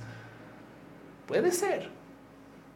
Todo eso se habla en el podcast. No me quiero aclarar mucho con eso, porque si hay gente que la ha vuelto positiva y a eso también hay que darle cabida. Yo prefiero mala representación que ninguna representación. ¿eh? Entonces no cancelo la canción, por así decirlo. Al revés, escúchenla, gócenla, bailenla. No más no la pongan mucho. Es como puto. Es una canción buena. Sí, es un hit. Sí, pero no me la pongan, por favor. Es todo lo que pido. George, yo creo que al final del día ya no se puede defender la canción. Ahorita suena el gran varón inmediatamente yo la voy a bailar, pero me ofende. así pisoteando con rabia, ¿no? es que la cosa de contar esa intención peyorativa está muy roto, querer invisibilizar. Ahora que es la chica de es un pornodrama. Sí. Ah, volvamos a eso. La gran varona 2023 edition. Hay que componerla. Eh, sí, caray. Ok, ¿qué es el pornodrama? es algo que sucede mucho eh, en las historias LGBT. Rara vez cuentan, si es que nunca, una historia LGBT donde salir del closet te arregla la vida. Como es. O sea, yo soy millones de veces más feliz ahora que salí del closet. Me gozo la vida, me encuentro, tengo tantas cosas más. Yo sé que es difícil y yo sé que es complejo. Sí, sí, lo sé, pero sería más complejo si no hubiera transicionado. Este es mi caso en particular, no es el caso global. Hay gente que no es feliz transicionando, me queda claro, no pasa nada. Eh, eh, tengo un amigo que era un amigo que está pasando por complicaciones justo después de salir del closet y me acuerdo que otro amigo decía es que él es un gay triste, no? Y eso puede ser, no? Pues esas cosas pasan. Cada quien hay privilegios, o sea, hay millones de historias. No es una historia global. El punto es que por lo general sales del closet y tu vida, tu vida se pone más chida. Por eso sales del closet. Un paréntesis. Scarlett Cat pide el nombre del podcast. Se llama La Brega. La Brega. y denle follow a Alana, que Alana Casanova, porque es una persona hermosa también de paso.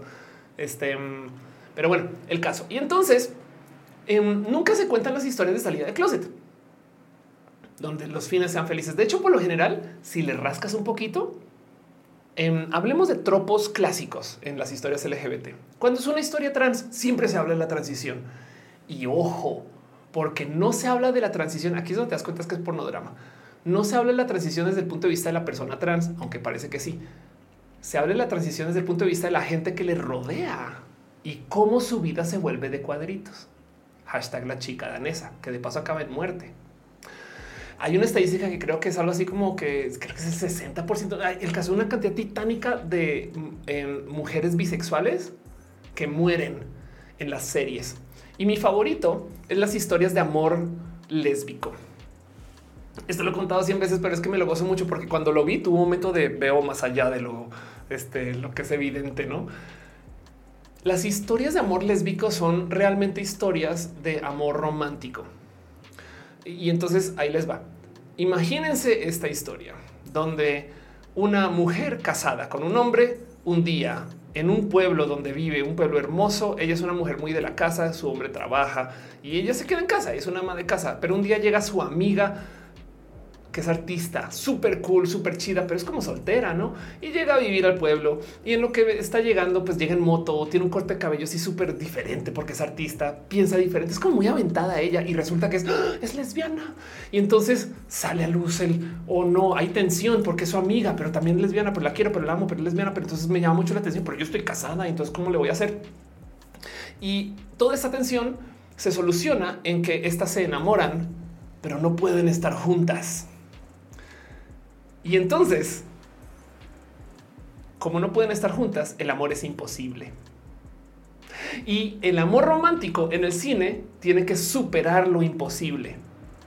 Y luego también, si no lo supera, es un drama. Esto es el 90% del cine lésbico, güey. Es realmente un amor romántico escondido dentro de una relación lésbica. Eso es pornodrama. Están usando a las lenchas para decir, chale, si no fuera lesbiana, podrían estar, güey. Pero no lo venden a las personas LGBT como gran representación. Y tristemente es lo único que hay. Entonces también dices, pues bueno, güey, prefiero eso a nada, ¿no? Uno por un lado. Pero del otro lado hay un carajo. Este, eh, em, estas historias medianamente pasan. Pero justo es un de tantas historias que hay que contar. ¿Por qué nos vamos con el drama? Y siempre, o sea, creo que es algo así como que nadie es casualmente trans, nadie es casualmente, casualmente lesbiana y hay historias lesbianas que contar dentro de el que se, o sea, no es que esté diciendo que ahora no, que, que son, o sea, no, por supuesto que importa mucho, no más que por qué no ¿Por qué se enfocan tanto en hacer el drama y yo llanto y alguien muere y entonces el amigo gay siempre tiene VIH y, entonces eh, eh, no saben cómo es un poco es, porque la vida es horrible, güey. Cuando eres LGBT a veces ya que el cine me lo tengan que recalcar otra vez, caray. Ahorita están esta Tar y, hay otra de con que Blanchett. El caso, ahorita están estas historias lésbicas también que son así súper de heavy, pesadas. Y es un poco de carajo, güey. Yo quiero una película de pachecos LGBT, güey. Me explico. Pero bueno, nos merecía esa premisa que contaste, la visto en varias pelis. Total, por supuesto, por supuesto. Y, entre los chicos gay, casi siempre la salida del closet, casi siempre. Luisa dice: O sea, existe el amor es maestra, la otra es cirquera. Sí, es que existe como 100 veces, 100 veces la vida de Adele, claro. Estela Cohen dice, siempre somos amantes trágicos, dramáticos, ¿no? Eh, sí, claro, claro, total. Dice Luis, ¿cuál es tu top representantes LGBT de la historia? Eh, más bien te voy a proponer series que levantan el tema eh, este, LGBT bien. A ver, les voy a dar una que, casi nadie ha visto y si, no han visto esta serie, eh, búsquenla, torrentenla. Yo no sé, güey. Investiguen dónde se está mostrando porque no es tan fácil de conseguir tristemente. Vean vida. Por favor, vean vida. Es un drama, pero em, lo que pasa es que lo que es dramático no es la vida LGBT. Es creada por Tania Saracho, quien de paso tiene que conocer, güey. Tania Saracho es una persona súper chingón, una actriz dramaturga, guionista mexicano-estadounidense em, que hace un chingo de cosas. Es de los mochis, güey. Y esta morra ahorita está en Los Ángeles haciendo un chingo de producciones bonitas y hermosas.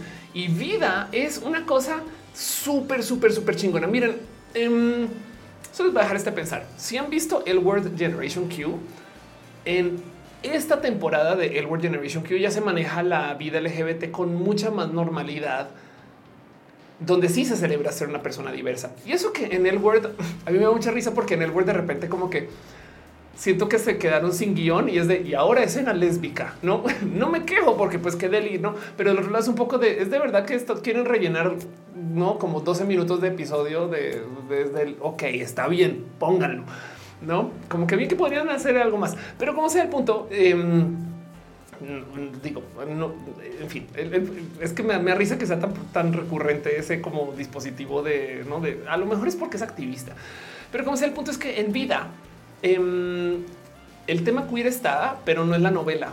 El sufrir no viene de ser queer. Entonces lo recomiendo mucho, lo recomiendo mucho, mucho, mucho, mucho. Es como eh, yo creo que es un masterclass de cómo mejor se cuentan las historias de la diversidad, porque la gente justo es casualmente diversa, pero es parte de la historia es bien chido, es bien, bien chido. Lo recomiendo un buen, no más que que buscar la pinche serie porque está en Stars, pero no todo el mundo tiene Stars. Véanla, por favor. No, si, si quieren una recomendación, ahí les dejo. Este le dice: Aparte, no somos bisexuales. Te das cuenta que eres lesbiana. Así es, es verdad. Tienes toda la razón. ¿eh? Y ni necesito las películas de amor, no puro amor desenfrenado y absurdo. La banda le falta quitarle tanta romantización. Eso es verdad. ¿eh? Vean, please like me, dice Omar. Anda, Luis dice Sensei es obligatoria. Sensei es un gran ejemplo también. Te paso Sensei hecho por dos morras trans, güey. Dos morras trans. Y dice Luisa, también está bien loco el prototipo de belleza lésbico. Eso es otra. ¿eh? En vida eso se va al carajo. En vida sí te muestran eh, este personajes más reales de la diversidad, la neta, la neta, neta, neta. Les dice una peli brasileña, flores raras. Ay, qué chingón.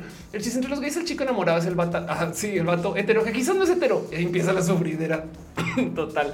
Dice, todas son delgadas, súper femeninas, blancas de preferencia, exitosas con chapas y Exacto. Sí, eso también pasa mucho.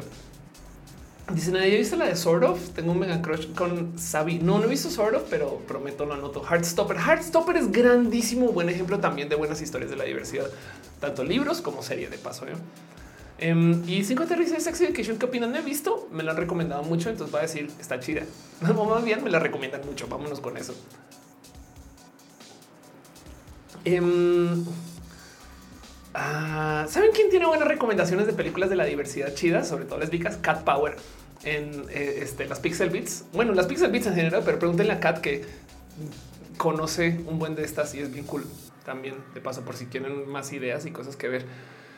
Em, y bueno, ahorita está en el cine. Maquillemos otra vez con Elisa Sonrisas. Entonces tengo que recomendar eso. No lo he visto, pero Elisa está ahí. Entonces esto está bien. Elisa dice: ¿Qué es eso? Cat Power. les voy a presentar Cat Power. Este vayan y denle follow a Cat Power. Es fan del show, etc. Persona chida y hace cosas hermosas. Y como dice su bio, los videojuegos son increíbles. Exacto. Quien tiene una bio así tiene que ser una persona chida.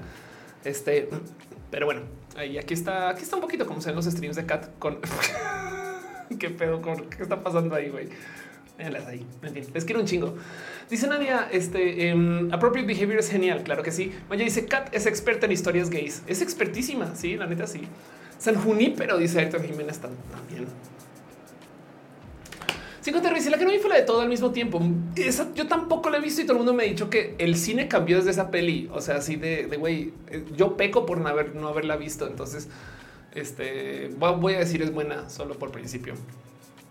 Pero bueno, en fin. Es lo que tengo para ahorita para platicar. Y justo entonces eso es el pornodrama. El pornodrama es el hacer los contenidos excesivamente dramáticos solo porque sí.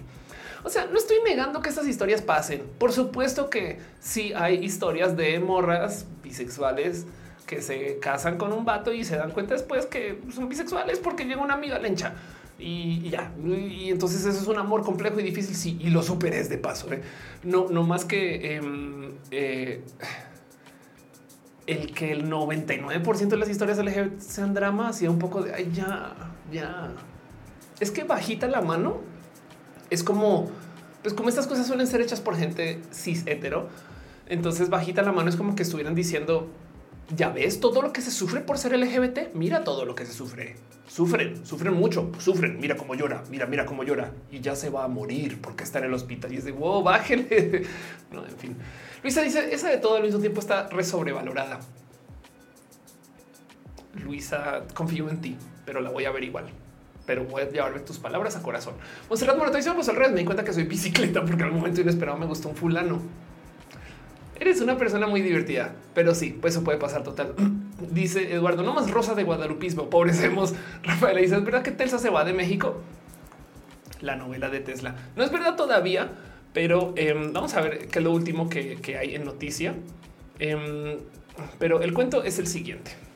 Vamos a hablar de política. Entonces pónganse un sombrero de, de paciencia, porque voy a decir cosas súper, hiper, mega turbos oestes. Elon Musk anunció que iba a, hablar, que iba a abrir una giga fábrica en Nuevo León y eso se anunció hace rato. Bueno, hace rato es un decir, no un buen de tiempo.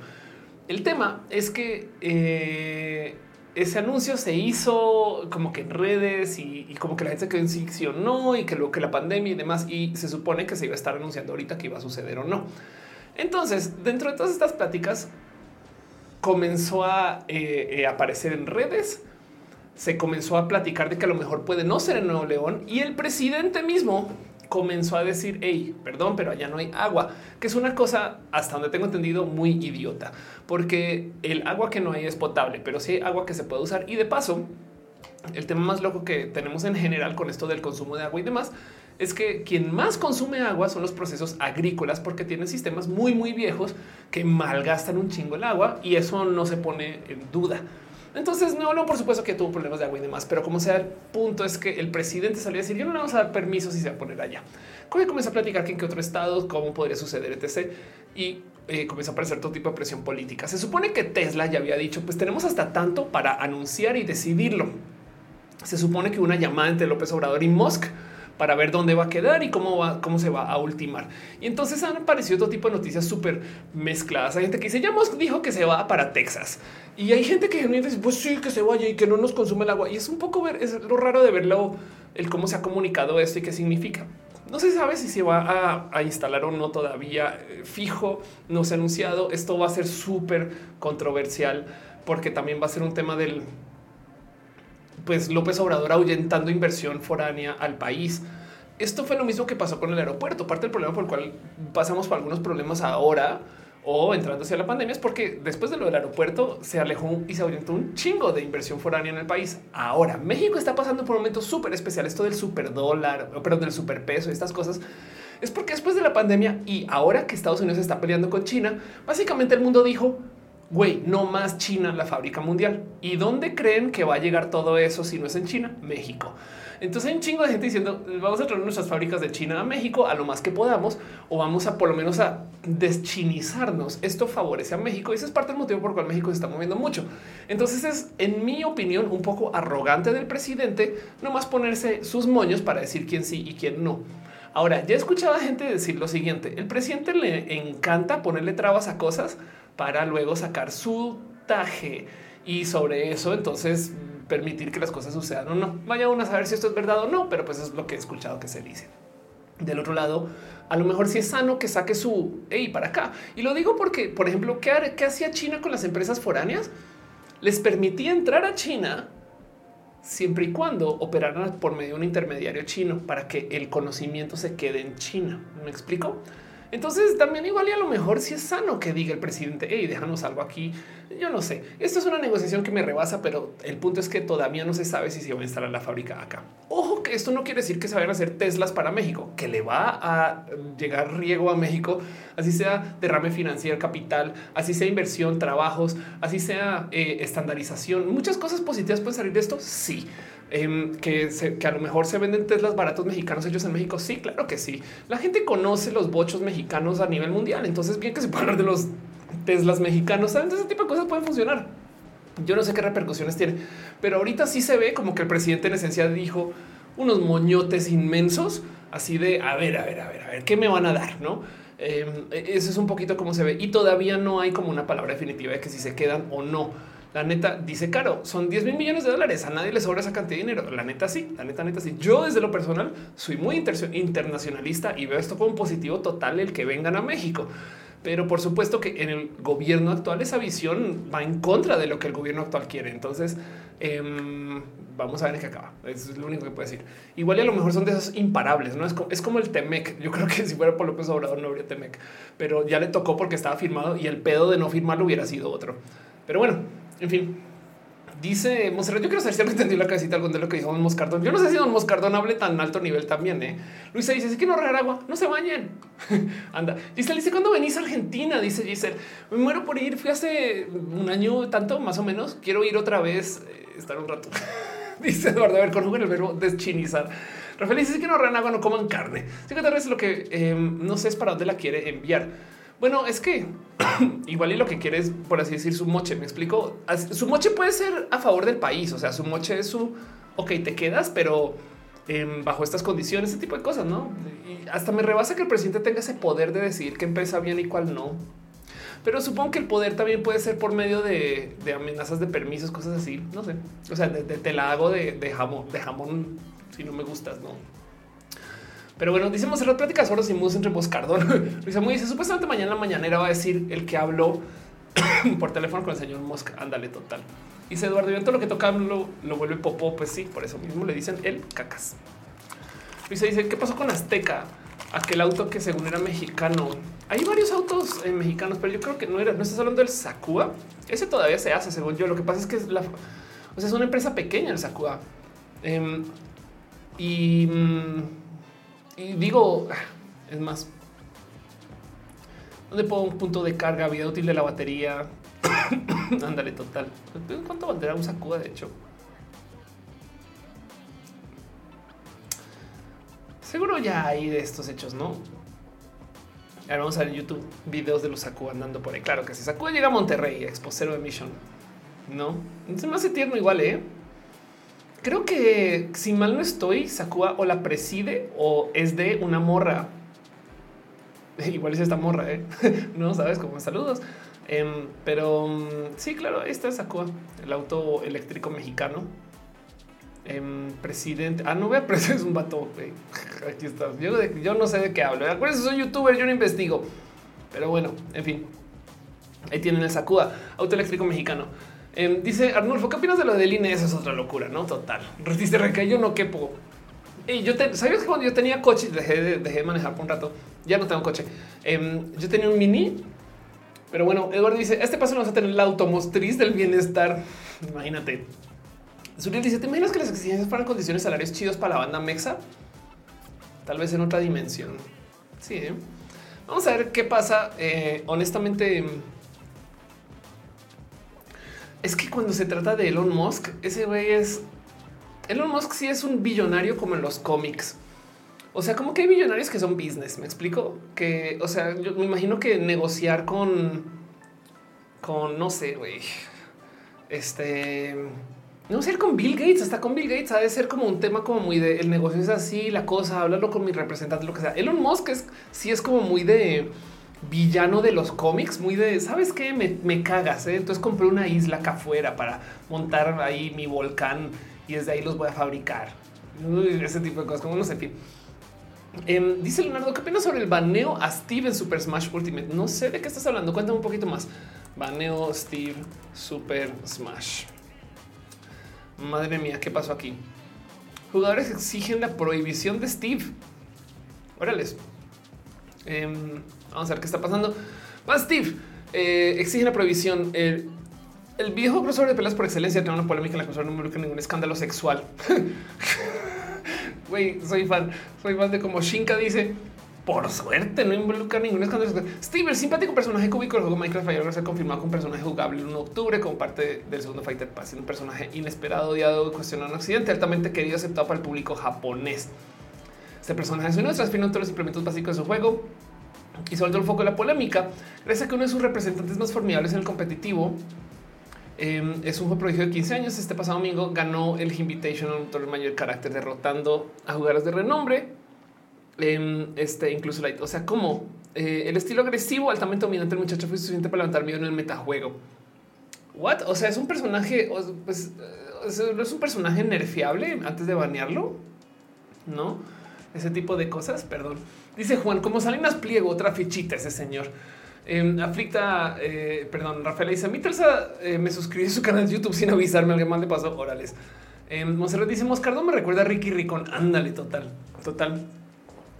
Pues no sé bien qué pensar acerca de, eh, eh, ya banearon o están pidiendo banear, esa es otra cosa, ¿no? Van Steve.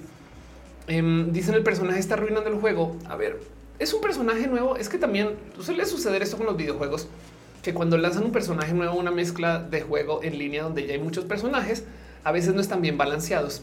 Guiño, guiño. A mí me gusta pensar que los lanzan OP, o sea, los lanzan así con un alto nivel para que la gente juegue con esos personajes nuevos, porque pues estamos haciendo todo este marketing, entonces más nos vale. Y luego que ya los está jugando un rato, los comienzan a nerfear. No sé. Pero bueno, este, mm, como sea, yo creería que la solución para esto es más banear, eh, perdón, nerfear personajes que, que banearlos del total, pero eh, honestamente desconozco esta comunidad.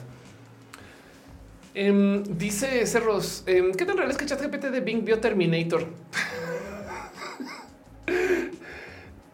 El GPT de Bing ve todo, o sea, puede estar viendo este live.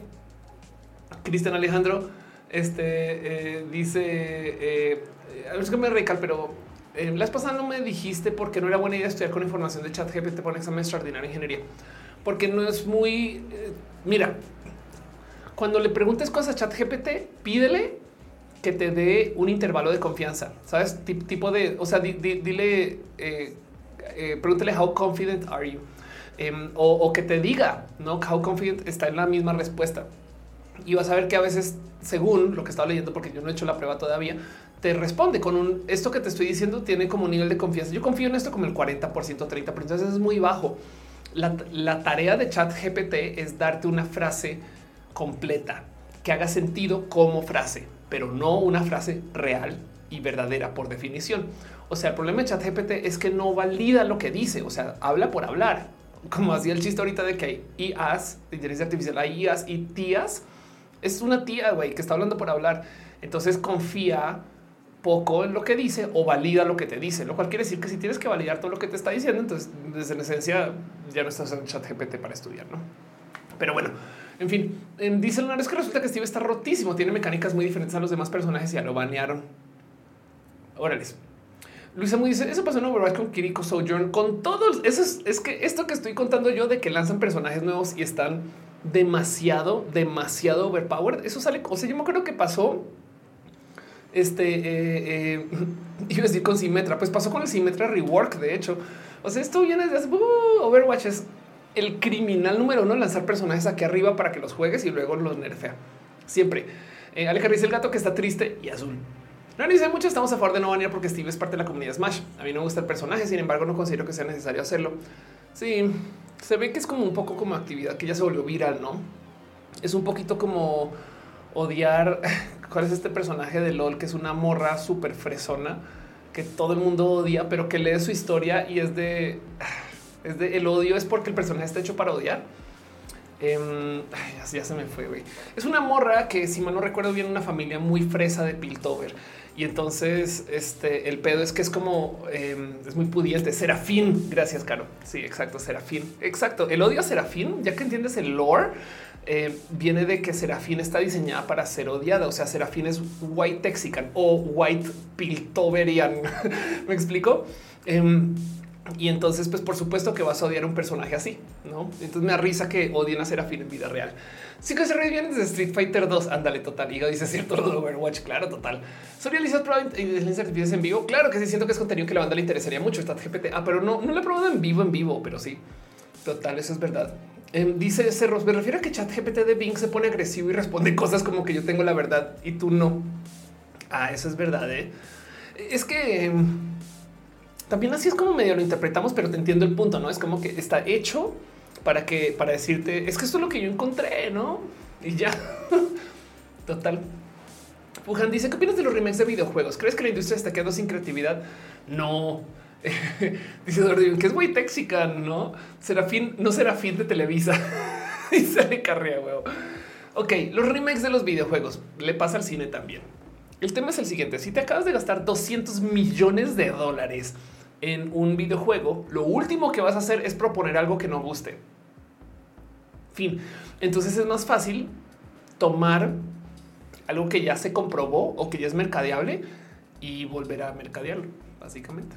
Por, eso, por eso no. De hecho, la prueba de que la industria tiene ideas está en Steam. Hay un chingo de juegos que son chiquititos, pero si tú te estás gastando 100 millones de dólares, 150 de güey, no le muevas a la fórmula, güey. O sea, tú ya haz algo que la gente compre, güey. Y por eso es que se reviven, no o se remakean cosas, básicamente. Punto. Y de paso, el tema es que la estadística ayuda a los remakes. Por ejemplo, en el cine, de nuevo, la peli animada más taquillera de la historia es El Rey León. No la que creen.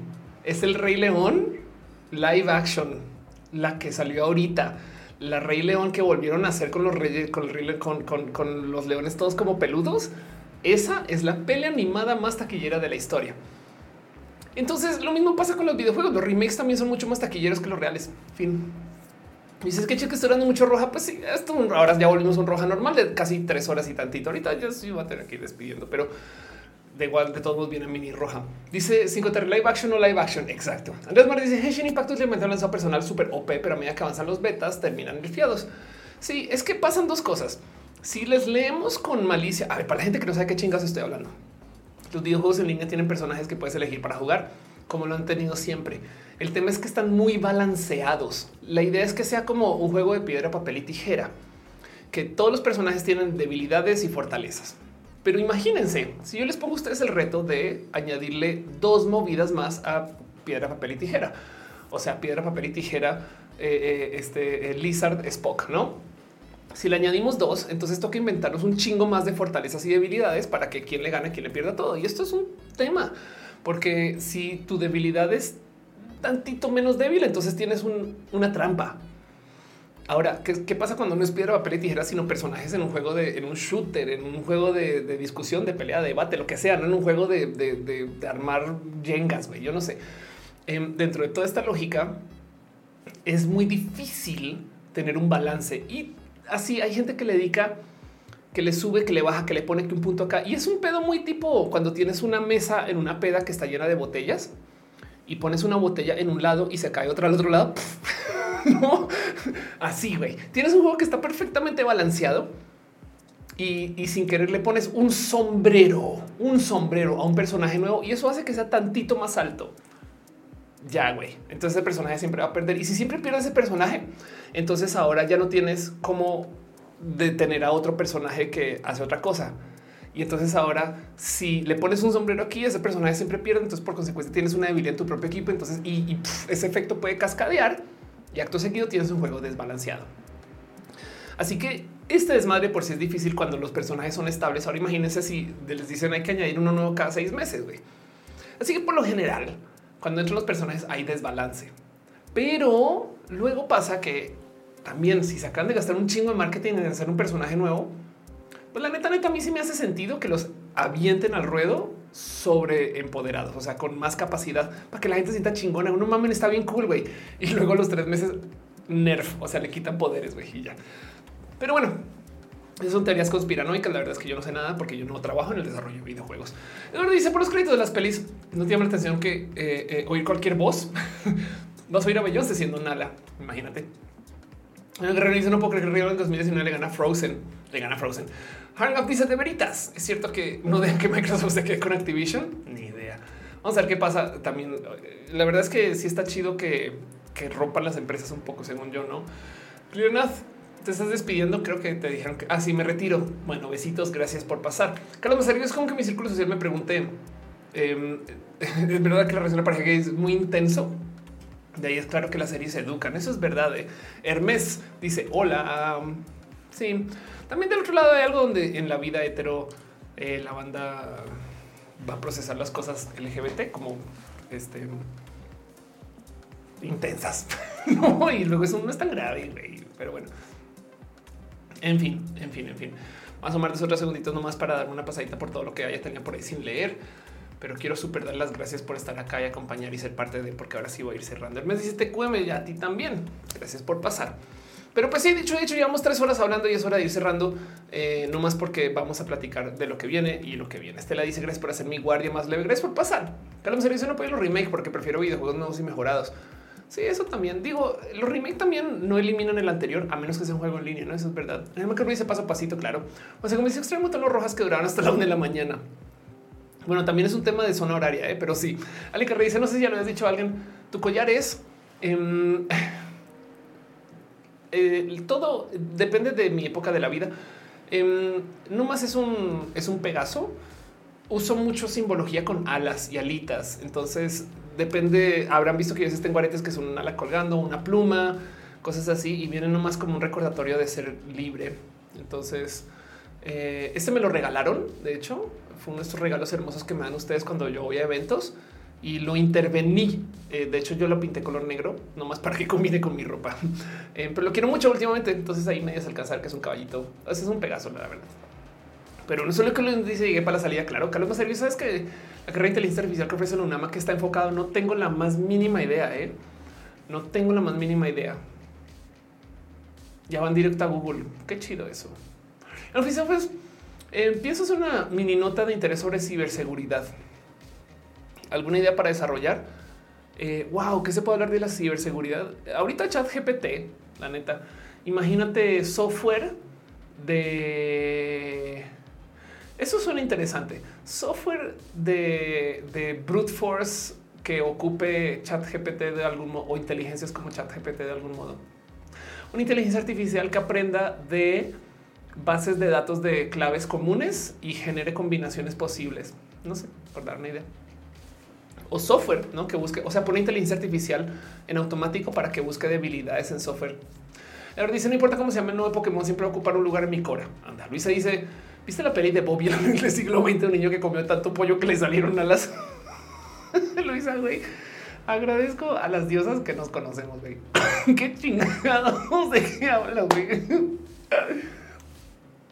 no manches, güey. Conozcan a Luisa de Monto y a las oníricas de paso. Caro dice una inteligencia artificial que intercambiar puertos algorítmicamente para impedir la conexión a sus servidores por puertos. Ok, ok, ahí les va, ahí les va. Eh, eh, esta es una buena. Em, hack iPhone cable.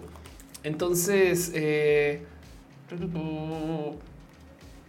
esto es un tema interesante. Em, esto será viejo de paso, el tema del attack hardware. aquí está este video, este si tiene nueve meses ya. Em, pero el punto es, aquí presentan eh, dos productos que son bien interesantes. Esto es un cable de iPhone. Ok, chequen esta locura. Chequen, vean este video. De hecho, em, este es un cable de iPhone que es cargador y se ve igual que el de marca. Ok. El tema es que eh, cuando lo conectas al teléfono, tiene un chip que hackea el teléfono o la computadora que a la cual esté conectada y el chip está dentro del cable, güey. Ok. Así que lo cabrón de este cuento es que eh, tú no te das cuenta que cuando conectas el cable cargador ya tienes acceso al teléfono. Lo interesante es que no solo está conectado a la compu o, al teléfono y que todo está dentro del cable, sino que para rematar, el mendigo genera una Wi-Fi. Entonces tú puedes estar, creo que es hasta dos, dos kilómetros de distancia del cable y automáticamente entrar al teléfono de quien lo conecte para cargar y mandar los datos por Wi-Fi hasta dos kilómetros de distancia con un cable que no te das cuenta. Y lo más cucú es que tiene un sistema de autodestrucción. O sea, si de puro chance alguien dice, no mames, güey, algo está pasando con mi teléfono, está muy raro, tú puedes autodestruir el sistema de hackeo y se vuelve un cable cargador normal y no se puede saber que adentro hay un chip a menos que literal desarmes el cable. Entonces, el demo que hacen acá es absurdo. De hecho, una de las cosas que, sucedió según, porque pues estamos hablando que eso es un video de YouTube, ¿no? Es que el güey dejó el cable ahí como tipo de para reseñar en algún momento y su editor, em, su editor sin querer, agarró el cable para cargar y él notificó tal persona que en tu cable cargador, güey. Y ya, San se acabó. Em, lo más loco de eso es que no solo tiene Wi-Fi, un chip para ponerte, poder tener acceso al teléfono o a la computadora se conecta, sino que también hace geolocalización. Entonces, tipo, tú puedes dejar que el cable hackee o se active, em, por ejemplo, checando contra que una persona esté en la misma habitación por medio de si reconoce que su reloj está cerca. Por ejemplo, entonces tipo de no hagas nada si la persona está con el teléfono en la mano y activado, pero apenas deje el teléfono cargando y salga y vaya al baño, ahí te activas y comienzas a bajar las fotos para que no les, les salten notificaciones o que se prendió, se apagó, ese tipo de cosas. Attack hardware. Em, y esto es, un, es una bestia, esta cosa. Es como, la, verdad es que sí, este, eh, eh, los, demo, la demo que hace, eh, sí, un poco de wow, qué pedo, güey. O sea, sí, está muy loquillo y eh, no sé si esto ya es, posible que en el mundo de la ciberseguridad esto esté muy hablado y es de no mames, Ophelia, ¿de qué hablas? Esto se conoce desde muchos ayeres, pero esto es un tema en particular em, del cual se puede hablar mucho. De paso, también hay adaptadores USB eh, con, ese tipo de tecnología. Y lo, interesante es que todo esto cabe en un chip que entra dentro de, dentro de un cable y que se ve igualito y que cuando no es cable de hackeo, en esencia es un cable cargador como cualquier otro. ¿Cuánto vale? 70 dólares. Pero bueno, hacer ya siento en no vi rancios bajando datos de todas las claro. Si te recuerdas, ¿te acuerdas que las espías nunca se extinguirán total? O del otro lado, si esto es lo que venden ahorita en comercial, te cuento. Ali Jiménez dice: Estoy haciendo traducción, ya me quedé sin trabajo. No, eh, tengo un video en este canal mismo que es como, eh, cómo volver tu trabajo inautomatizable, una cosa así. La solución es vuélvete la persona más experta en traducción con inteligencia artificial. Tú. Entonces ahora tú vas a seguir haciendo lo que haces, pero también vas a usar las inteligencias artificiales. Me explico. O sea, tú sé la persona malvada que le quita trabajo a quien no lo sabe usar. No, porque qué vas a hacer tú? Vas a tener un toque único, validar, vas a, vas a firmar. Tú vas a ser la persona que dice sí, lo que dijo la inteligencia artificial es correcto. Me explico. Eh, eh, no más que vuélvete es como, es como si fueras eh, este eh, Megaman la inteligencia artificial es tu perrito robótico en el cual vuelas. No es, tu de ahora en adelante son tus mejores amigos y amigas y amigas las inteligencias artificiales. Pero bueno, este dice Carlos digo que si ya viste la peli de la ballena, supe que es gordofóbica. Eh, no he visto mucha controversia. Eso sí, ahora viene esa tapatófono del super agente 86 como para cuándo. Eso es verdad. Eh, Suriel dice: Imagina que una Alexa conecta dispositivos inteligentes. Claro que sí. Em, Ali dice: Gracias, gracias a ti. Gracias por pasar por acá. De todos modos, em, eh, sí, no, la verdad es que em, vivimos en eras interesantes. Lo único Luis, convertirse en inteligencia natural de la inteligencia artificial. Sí, es que eso hemos hecho de todos modos, no? La neta, detrás de todo lo que hacemos hay un poco de ya, o sea, para una persona de 1920 ya nos volvimos la inteligencia artificial. Lo que pasa es que ya normalizamos tener, a ver, se han puesto ustedes a pensar para nuestros abuelos o abuelas qué es un celular, güey. O sea, es un dispositivo de plástico, vidrio y metal que tiene toda la música del mundo acá adentro. Toda, absolutamente toda la música del mundo existe aquí. Eh, eh, que es, un, es más pequeño que una caja de cigarros, me explico, que tiene todas las películas del mundo están acá adentro, que yo le acaricio y llega comida a mi casa, güey. Como que mm, ya, ¿no? O sea, la, la, cantidad de datos, conocimiento y cosas que podemos consultar ya sin inteligencia artificiales como las conocemos es altísima. Entonces, de muchos modos eso ya lo normalizamos, ¿no? Y decimos de cualquier tonto, pues sí. Entonces, ahora imaginémonos el qué significa esto para lo que viene, ¿no? No más. Lo, que lo que hacen las inteligencias artificiales es acelerar más cosas que igual ya estaban aceleradísimas. Entonces, ¿cómo no nos caemos del coche o del caballo, lo que sea, em, abrazándolo más? Pero bueno, dice Luisa, metal. Anda total, soy tu fan, güey. Ahora sí que cuando yo llegué aquí todo era analógico, exacto. Antes todo esto era este ciberpasto. Y de Patricio explicas algo en la década del 2000 y nos tacharían de chiflades, claro. Luisa dice, convertirse en inteligencia natural, claro. Em, pero bueno, sí, claro, antes todo, todo esto era este pasto. Carlos dice, disculpa, ¿sabes un tutorial de español gratis para usar chat GPT? No, YouTube máximo, no podría decir. Seguro Platzi tiene un curso ya. no sé, no sé, neta, no sé, la neta, no sé, no, no, no sabría que sí. Pero una vez, lo bueno es que una vez puedas entrar ligeramente a chat GPT, luego todo lo puedes traducir ahí. Y acá diciendo, em, en fin, bueno, gente bonita, voy a aprovechar para entonces ahora sí ir cerrando. Va a pasar la pleca de eh, la gente profesional, la pleca que diferencia este canal de cualquier canal, la pleca que se encarga de decirles a ustedes ahora sí, ya se acabó y esas cosas.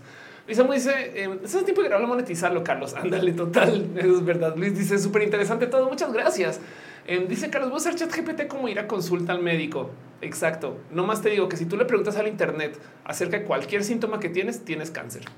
Es un meme, es un meme. No no.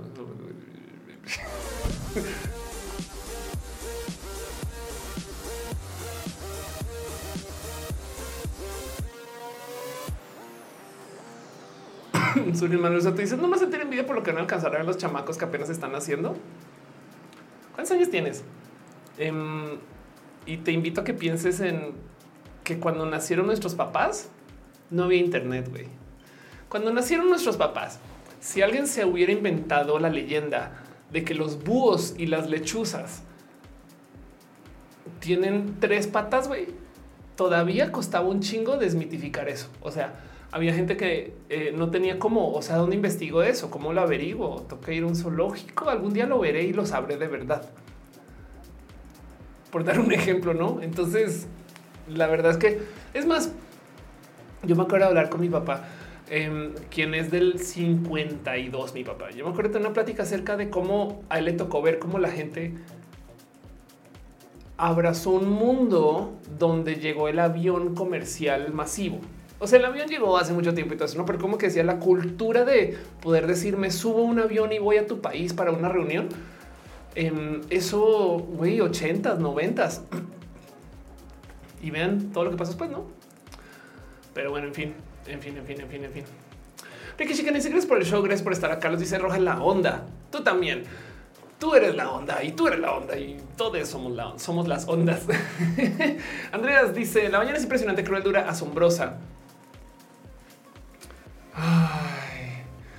Con situaciones que pasan en realidad, pero gordofóbica lo dudo. Ándale, ya me sonó a pornodrama. Otra vez. igual la veré, ¿no? Chuck dice, no necesitas tutorial. Literalmente el login habla con el chatbot. Está diseñado para eso. Qué chido. Qué chingón. Hangout dice, pero sí en la pantimedia, los mitos alrededor del COVID, claro. Carlos dice, mi abuela decía que en el futuro haber llamadas donde la gente se vea. no le tocó, pero es sci-fi. Y la prueba de eso es en Disney. Está la abuelita está de Epcot con un modelo de cómo van a ser las ciudades del futuro y sí me acuerdo que hay, una, hay un momento donde te paran y te muestran gente haciendo videollamadas. Eso era el futuro. Ahí dice, pues creo que nos tocó hasta la celda del milenio con internet. Claro que sí. Claro que sí. Bueno, gente bonita, quiero super dar las gracias y aprovechar eh, este para darles un abrazo inmenso para eh, no sé, solo porque el hecho que están acá, que eso me parece hermoso. GenXDev, gracias por tu cariño y tu amor. Ferdinand también, Criminal Aflicta, gracias por suscribirse. También en, el Facebook, gracias por su amor. Ángel Michael Brea, Yuri, Juan, eh, gracias, gracias de verdad. y la gente que se hizo member, Juan, Afrodita y Pollo Rico Pollo y también Gabriel Galván por tu cariño. Gracias por sus super chats y esas cosas hermosas que hacen que este show siga andando y por su suscribirse y demás. También la gente que está en el Patreon, se les quiere un chingo, de verdad. Y, sepan que eh, muchas cosas pasan en este canal. Vamos a tener otra sesión de roja hoy, o sea, en una hora a las 12 y 15 sale un mini roja. Es más, vamos a checar de qué es este mini roja de hoy, porque ya no recuerdo ahorita, no lo tengo aquí fresco en mente. Pero el mini roja de hoy este, em, ah, es acerca de, es de la adicción al celular, ¿no? ¿Cómo soltar el celular? Tips de Ofelia para no estar tan adicto o adicta al teléfono y, no sé si les sirvo o no, pero se los comparto como siempre con las cosas en este video. Quiero super darles gracias por acompañarme y por dejarme ser su host el día de hoy y por ser, no sé, que me dejan hacer roja. Roja está mejorando cada vez. Yo les sigo añadiendo cosas y yo también me sigo añadiendo cosas a mí. Em, les comparto una historia personal. Sin querer me jalé este, las orejas con mis aretes. Entonces tengo una orejita rasgada y estoy esperando que cure por su propia cuenta, pero lo más probable es que esto sea de las que tengo que poner punto o comienzo a usar expansores, una de dos. No más que por ahora, entonces estoy este, usando aretitos de, este, de esta índole y se me olvidó el total, lo acabo de encontrar, aretitos de elfa, que no sé en cuánto me los estoy gozando, estoy pensando en perforarme arriba y usar estos permanentemente. Pero bueno, el caso, eh, quiero súper agradecerles a ustedes por estar acá y dejarme ser yo, que es lo que quería decir, gracias. Entonces agradezco mucho el hecho de que ustedes lleguen acá y se conecten también. Y no quisiera eh, que pase todo el show sin darle un genuino agradecimiento a la gente que está en las listas de suscripción. O sea, esto es la gente que yo compilo antes de cada show, eh, no más porque se puede. Entonces, un súper agradecimiento a la gente que está en el Patreon. Alex Sánchez Franco Aflicta, Ignis 13 Chocuas de los y Trini. Gracias por su cariño su amor y por ser parte de esto. Desde que se suscritas desde los espacios de suscripción. San Joku 66, Jimena Méndez, Ventus Hominizar, Valentina González Limón, Valentina, un polinomio, Crisis 014, Sanda Bella, Robert Hernández, René Renan, René, Alberto Ortega, Mina Catarra, Rafael Ilustra, Pollo Rico, Pollo Perruno, H, te queremos también, Perruno, Paulina, Pamela Gutiérrez, Nora, Nico, 09, Noemí, Avila, News, Snake, Néstor Maldonado, Naz, Rosada, Nerutina, Naruto, Yusef, Nadia, Shontop, Mubasa, Musicarina, también un abrazo a Mos Cristal, MM, Miss Wizard 2, Minerva López, Mike Lugo, Michael Rosero, Mejía, Masacina, Armenta, Mavila Morales, Maricar Morro, Mariana Rongalves, Main del Rey, Magdalena Álvarez, Mafetka, Luzurita Art, también un abrazo a Lun 07, Lucero Quilla, Liliana C0, Leumas, Elut, LD Model, Gira, Nat Katzab, KB, 18, R, Julián Galo 6, Juan Carlos Luna, Jorge Díaz, Jessica Milla de lo Irene RN, Hígado de Pacto, Héctor F. Arriola, Harngaf, Haji BS, Gustavo Rocha, Gustavo González, Giver MX, Gris Dragon, Engabra, Susi, Francisco Godín, Flavio Guadalupe, Palomares, Hernández, Fernando Cernes, Fabio 23 Ramos, Fabián Gómez Rola, un podcast más. Eri Frank Lutze, Delgado, Eduardo GTC, Edgar Donovan del Valle Donlante de los Pepe. Te amamos también a ti de los David Noob, David Torres, Dani Fields, Daniel Vargas, Dali Caro, César Imperator, Carlos como Capitán Garra Negra, Brenda Pérez Lindo, Bond Root del Alba Birds, Hernández, Azucena Baeza, Área Aurea Castillo, Acenet Mercado, Arnulfo García, Arlen Hu, Arlen 93, Álvaro Bob, Keran 76, Antoine Rafael Pérez Villalobos, Andy Mejía, Andrés Felipe Hurtado Murillo, Andrea Black, Ana Virgen, Alejandro González, también un súper, súper abrazo Alejandra Valencia, Legal Galvana, Kim 007 Aflicta, Derive, de González 19, Sergio Quiros y 1998 GQ. De paso, también mucho, mucho, mucho, mucho, mucho amor al team de moderación. Caro, Uva, Uriel, Fabián, Montse, Tutix, Eriga de Pato, Gama Volantes. Gente chida, hermosa que está por ahí. En los chats es múltiples y varios es, y esas cosas hermosas que pasan aquí en este canal. Conózcanle. De paso, Hígado de Pato va a hacer stream después de stream. Entonces quédense, vayan, vayan a su canal. Que dice que los más de nada vuelva pronto. Claro, ese es el taquero mamón. No, eh. Eh, dice Carlos Gracias por la espera. Una disculpa por la demora. Arnulfo dice presente. Claro que sí. pero bueno, en fin, todas estas cosas que pasan en este canal. Voy a nomás también leer los nombres que me dicen las plataformas que están aquí, que no siempre son los nombres completos correctos. Entonces, si no están, avísenme. Un abrazo a 5JH Real Dubar, Ale Carrejí, Andreas Mares, Anulfo García, Carlos Mazarigo, Carmelo José, Carolina Calzacho, Cuevas, Luisa Demos, Nadia M. Si estás por ahí, este Ale Bruneto y Lana Besitos, si están por ahí, este eh, eh, eh Selenático, Irina, em, eh, Adri Paniagua, besitos también. Se les quiere un chingo la gente que no siempre sale, porque a veces se consume de varias plataformas y no siempre reporta que está ahí, pero yo sé que están ahí porque me escriben y me dicen aquí estamos. Eh, también Beth Cravioto, si estás, besitos también. Yuri Maldonado, Juan C. Gómez, Ángel Michael Boria, gracias por pasar. Eh, Metzli Gallardo también, George Pérez. Gracias, gracias, gracias mil. Montserrat, Cristina Morato García. Vaya, vaya, vaya, vaya. Las cosas que no se enteran. Y la gente que está en Twitch se les quiere un chingo por tener sus nombres imposibles de leer. gracias por los millones a uno o, o uno, no, perdón, cero uno, ella, Abhui, actually Hannah. Aflicta, Alex y bajo Nullbit, Alice Hydra, Ana Luna bajo bien bajo, 93 Aten, Bike bajo Hello, Blankis, Big Damn Judge, Cine Sesión, Commander Root, Dae, Drops Nat, Fernando bajo AF Gamer 01, Harn Gaff, Lisa Bay, Jumateisha, Kata, Kila Queen 01, Lara Craft, Lucent Crown 1, 2, 3, 4, 5, 7, 8, 9, 1, 0 o 10. Lucent Crown 1, 2, 3, 4, 5, 7, 8, 9, 1, 0, 1, 1 o 10, 11. Luis BCH, Luisa Moody, uh, Maya 107, Musicarina, Queen, Evie, Yellow, René Rana, Saint Jerry, bien bajo, Scarlet Cam, Xavi 93, bien bajo G. Gracias, gracias de verdad. Eh, pero bueno, en fin, dice Monserrat Morato, si tengo un nombre muy largo. Yo no les quejé, es verdad. Ahora te puedo decir algo, puedes cambiar. Yo también tenía un nombre largo y lo lo escogí, eso escogí otro, pues. es que Estela Cobain dice gracias a la gente de Team Moderación, yo también digo lo mismo, claro que sí. Arnulfo dice por aquí ando también presente. Irina dice corazoncito. Claro que sí. Carlos Mazar, también corazoncito para ti. Carlos Mazar dice su like. Dejen su like. Sus likes es, es, es, varios likes, likes, likes. Ahora dice ni, ni Don Barredora rapea así de aquí al freelance, no? Em, dice Este, claro, ¿quién valida los validadores? Una buena pregunta. Carlos Mazariego, eh, abrazos. Rama del Coal, abrazos. Luisa de Mont, también gracias por pasar. Giselle Elena, cuando venís a Argentina quiero ir. Federico Bli, Eduardo Vivian, Maya 117, Ayrton Jiménez, Estela Cobain, eh, Caro Pastrana, mi hermana. Si estás por ahí también besitos, aunque yo sé que esta hora pues, mi hermana siempre se conecta al comienzo del show, dice hola, aquí estoy y luego desaparece. No, pero bueno, besitos. No desaparezcas de mi vida. Ale dice T y A. Exacto, las tías. Eh, Arnulfo, perdón, le está, está hablando diciendo, híjole, ¿de qué hablas, güey? Ali Jiménez, eh, y Shikane, soy fan del Luis que dice metal. Eh, sí, total. Pero bueno, Eduardo Vivian, Monserrat Morato, en fin, en fin, en fin, en fin, en fin, en fin. Gracias por pasar, gracias por hacer que este show funcione. Si no les mencioné, sepan que les tengo mi corazón. Y nos vemos ahorita a las 12.15. La diferencia es que yo estoy en el chat con ustedes estoy muy feliz de hacer un roja ahora un poquito más completo y espero que le hayamos pasado medianamente bien. Esto va a quedar en este eh, podcast por si no sabían. Caro, gracias em, en general, no más bien a todo lo demás nos vemos después y aquí nos vemos eh, cuando el rojita se vuelva ya rojita nomás de mini mi roja. Que ahora sabían que ya les había dicho, creo que los rojas de TikTok se van a llamar nano roja. Hubo todo un debate de que si le llamamos nano roja o pico roja y me gustó más Nano Roja porque se presta para no interpretarlo como pico de pico, porque esos los picos son para ustedes. Se les quiere. Ahí nos vemos la próxima semana o en redes.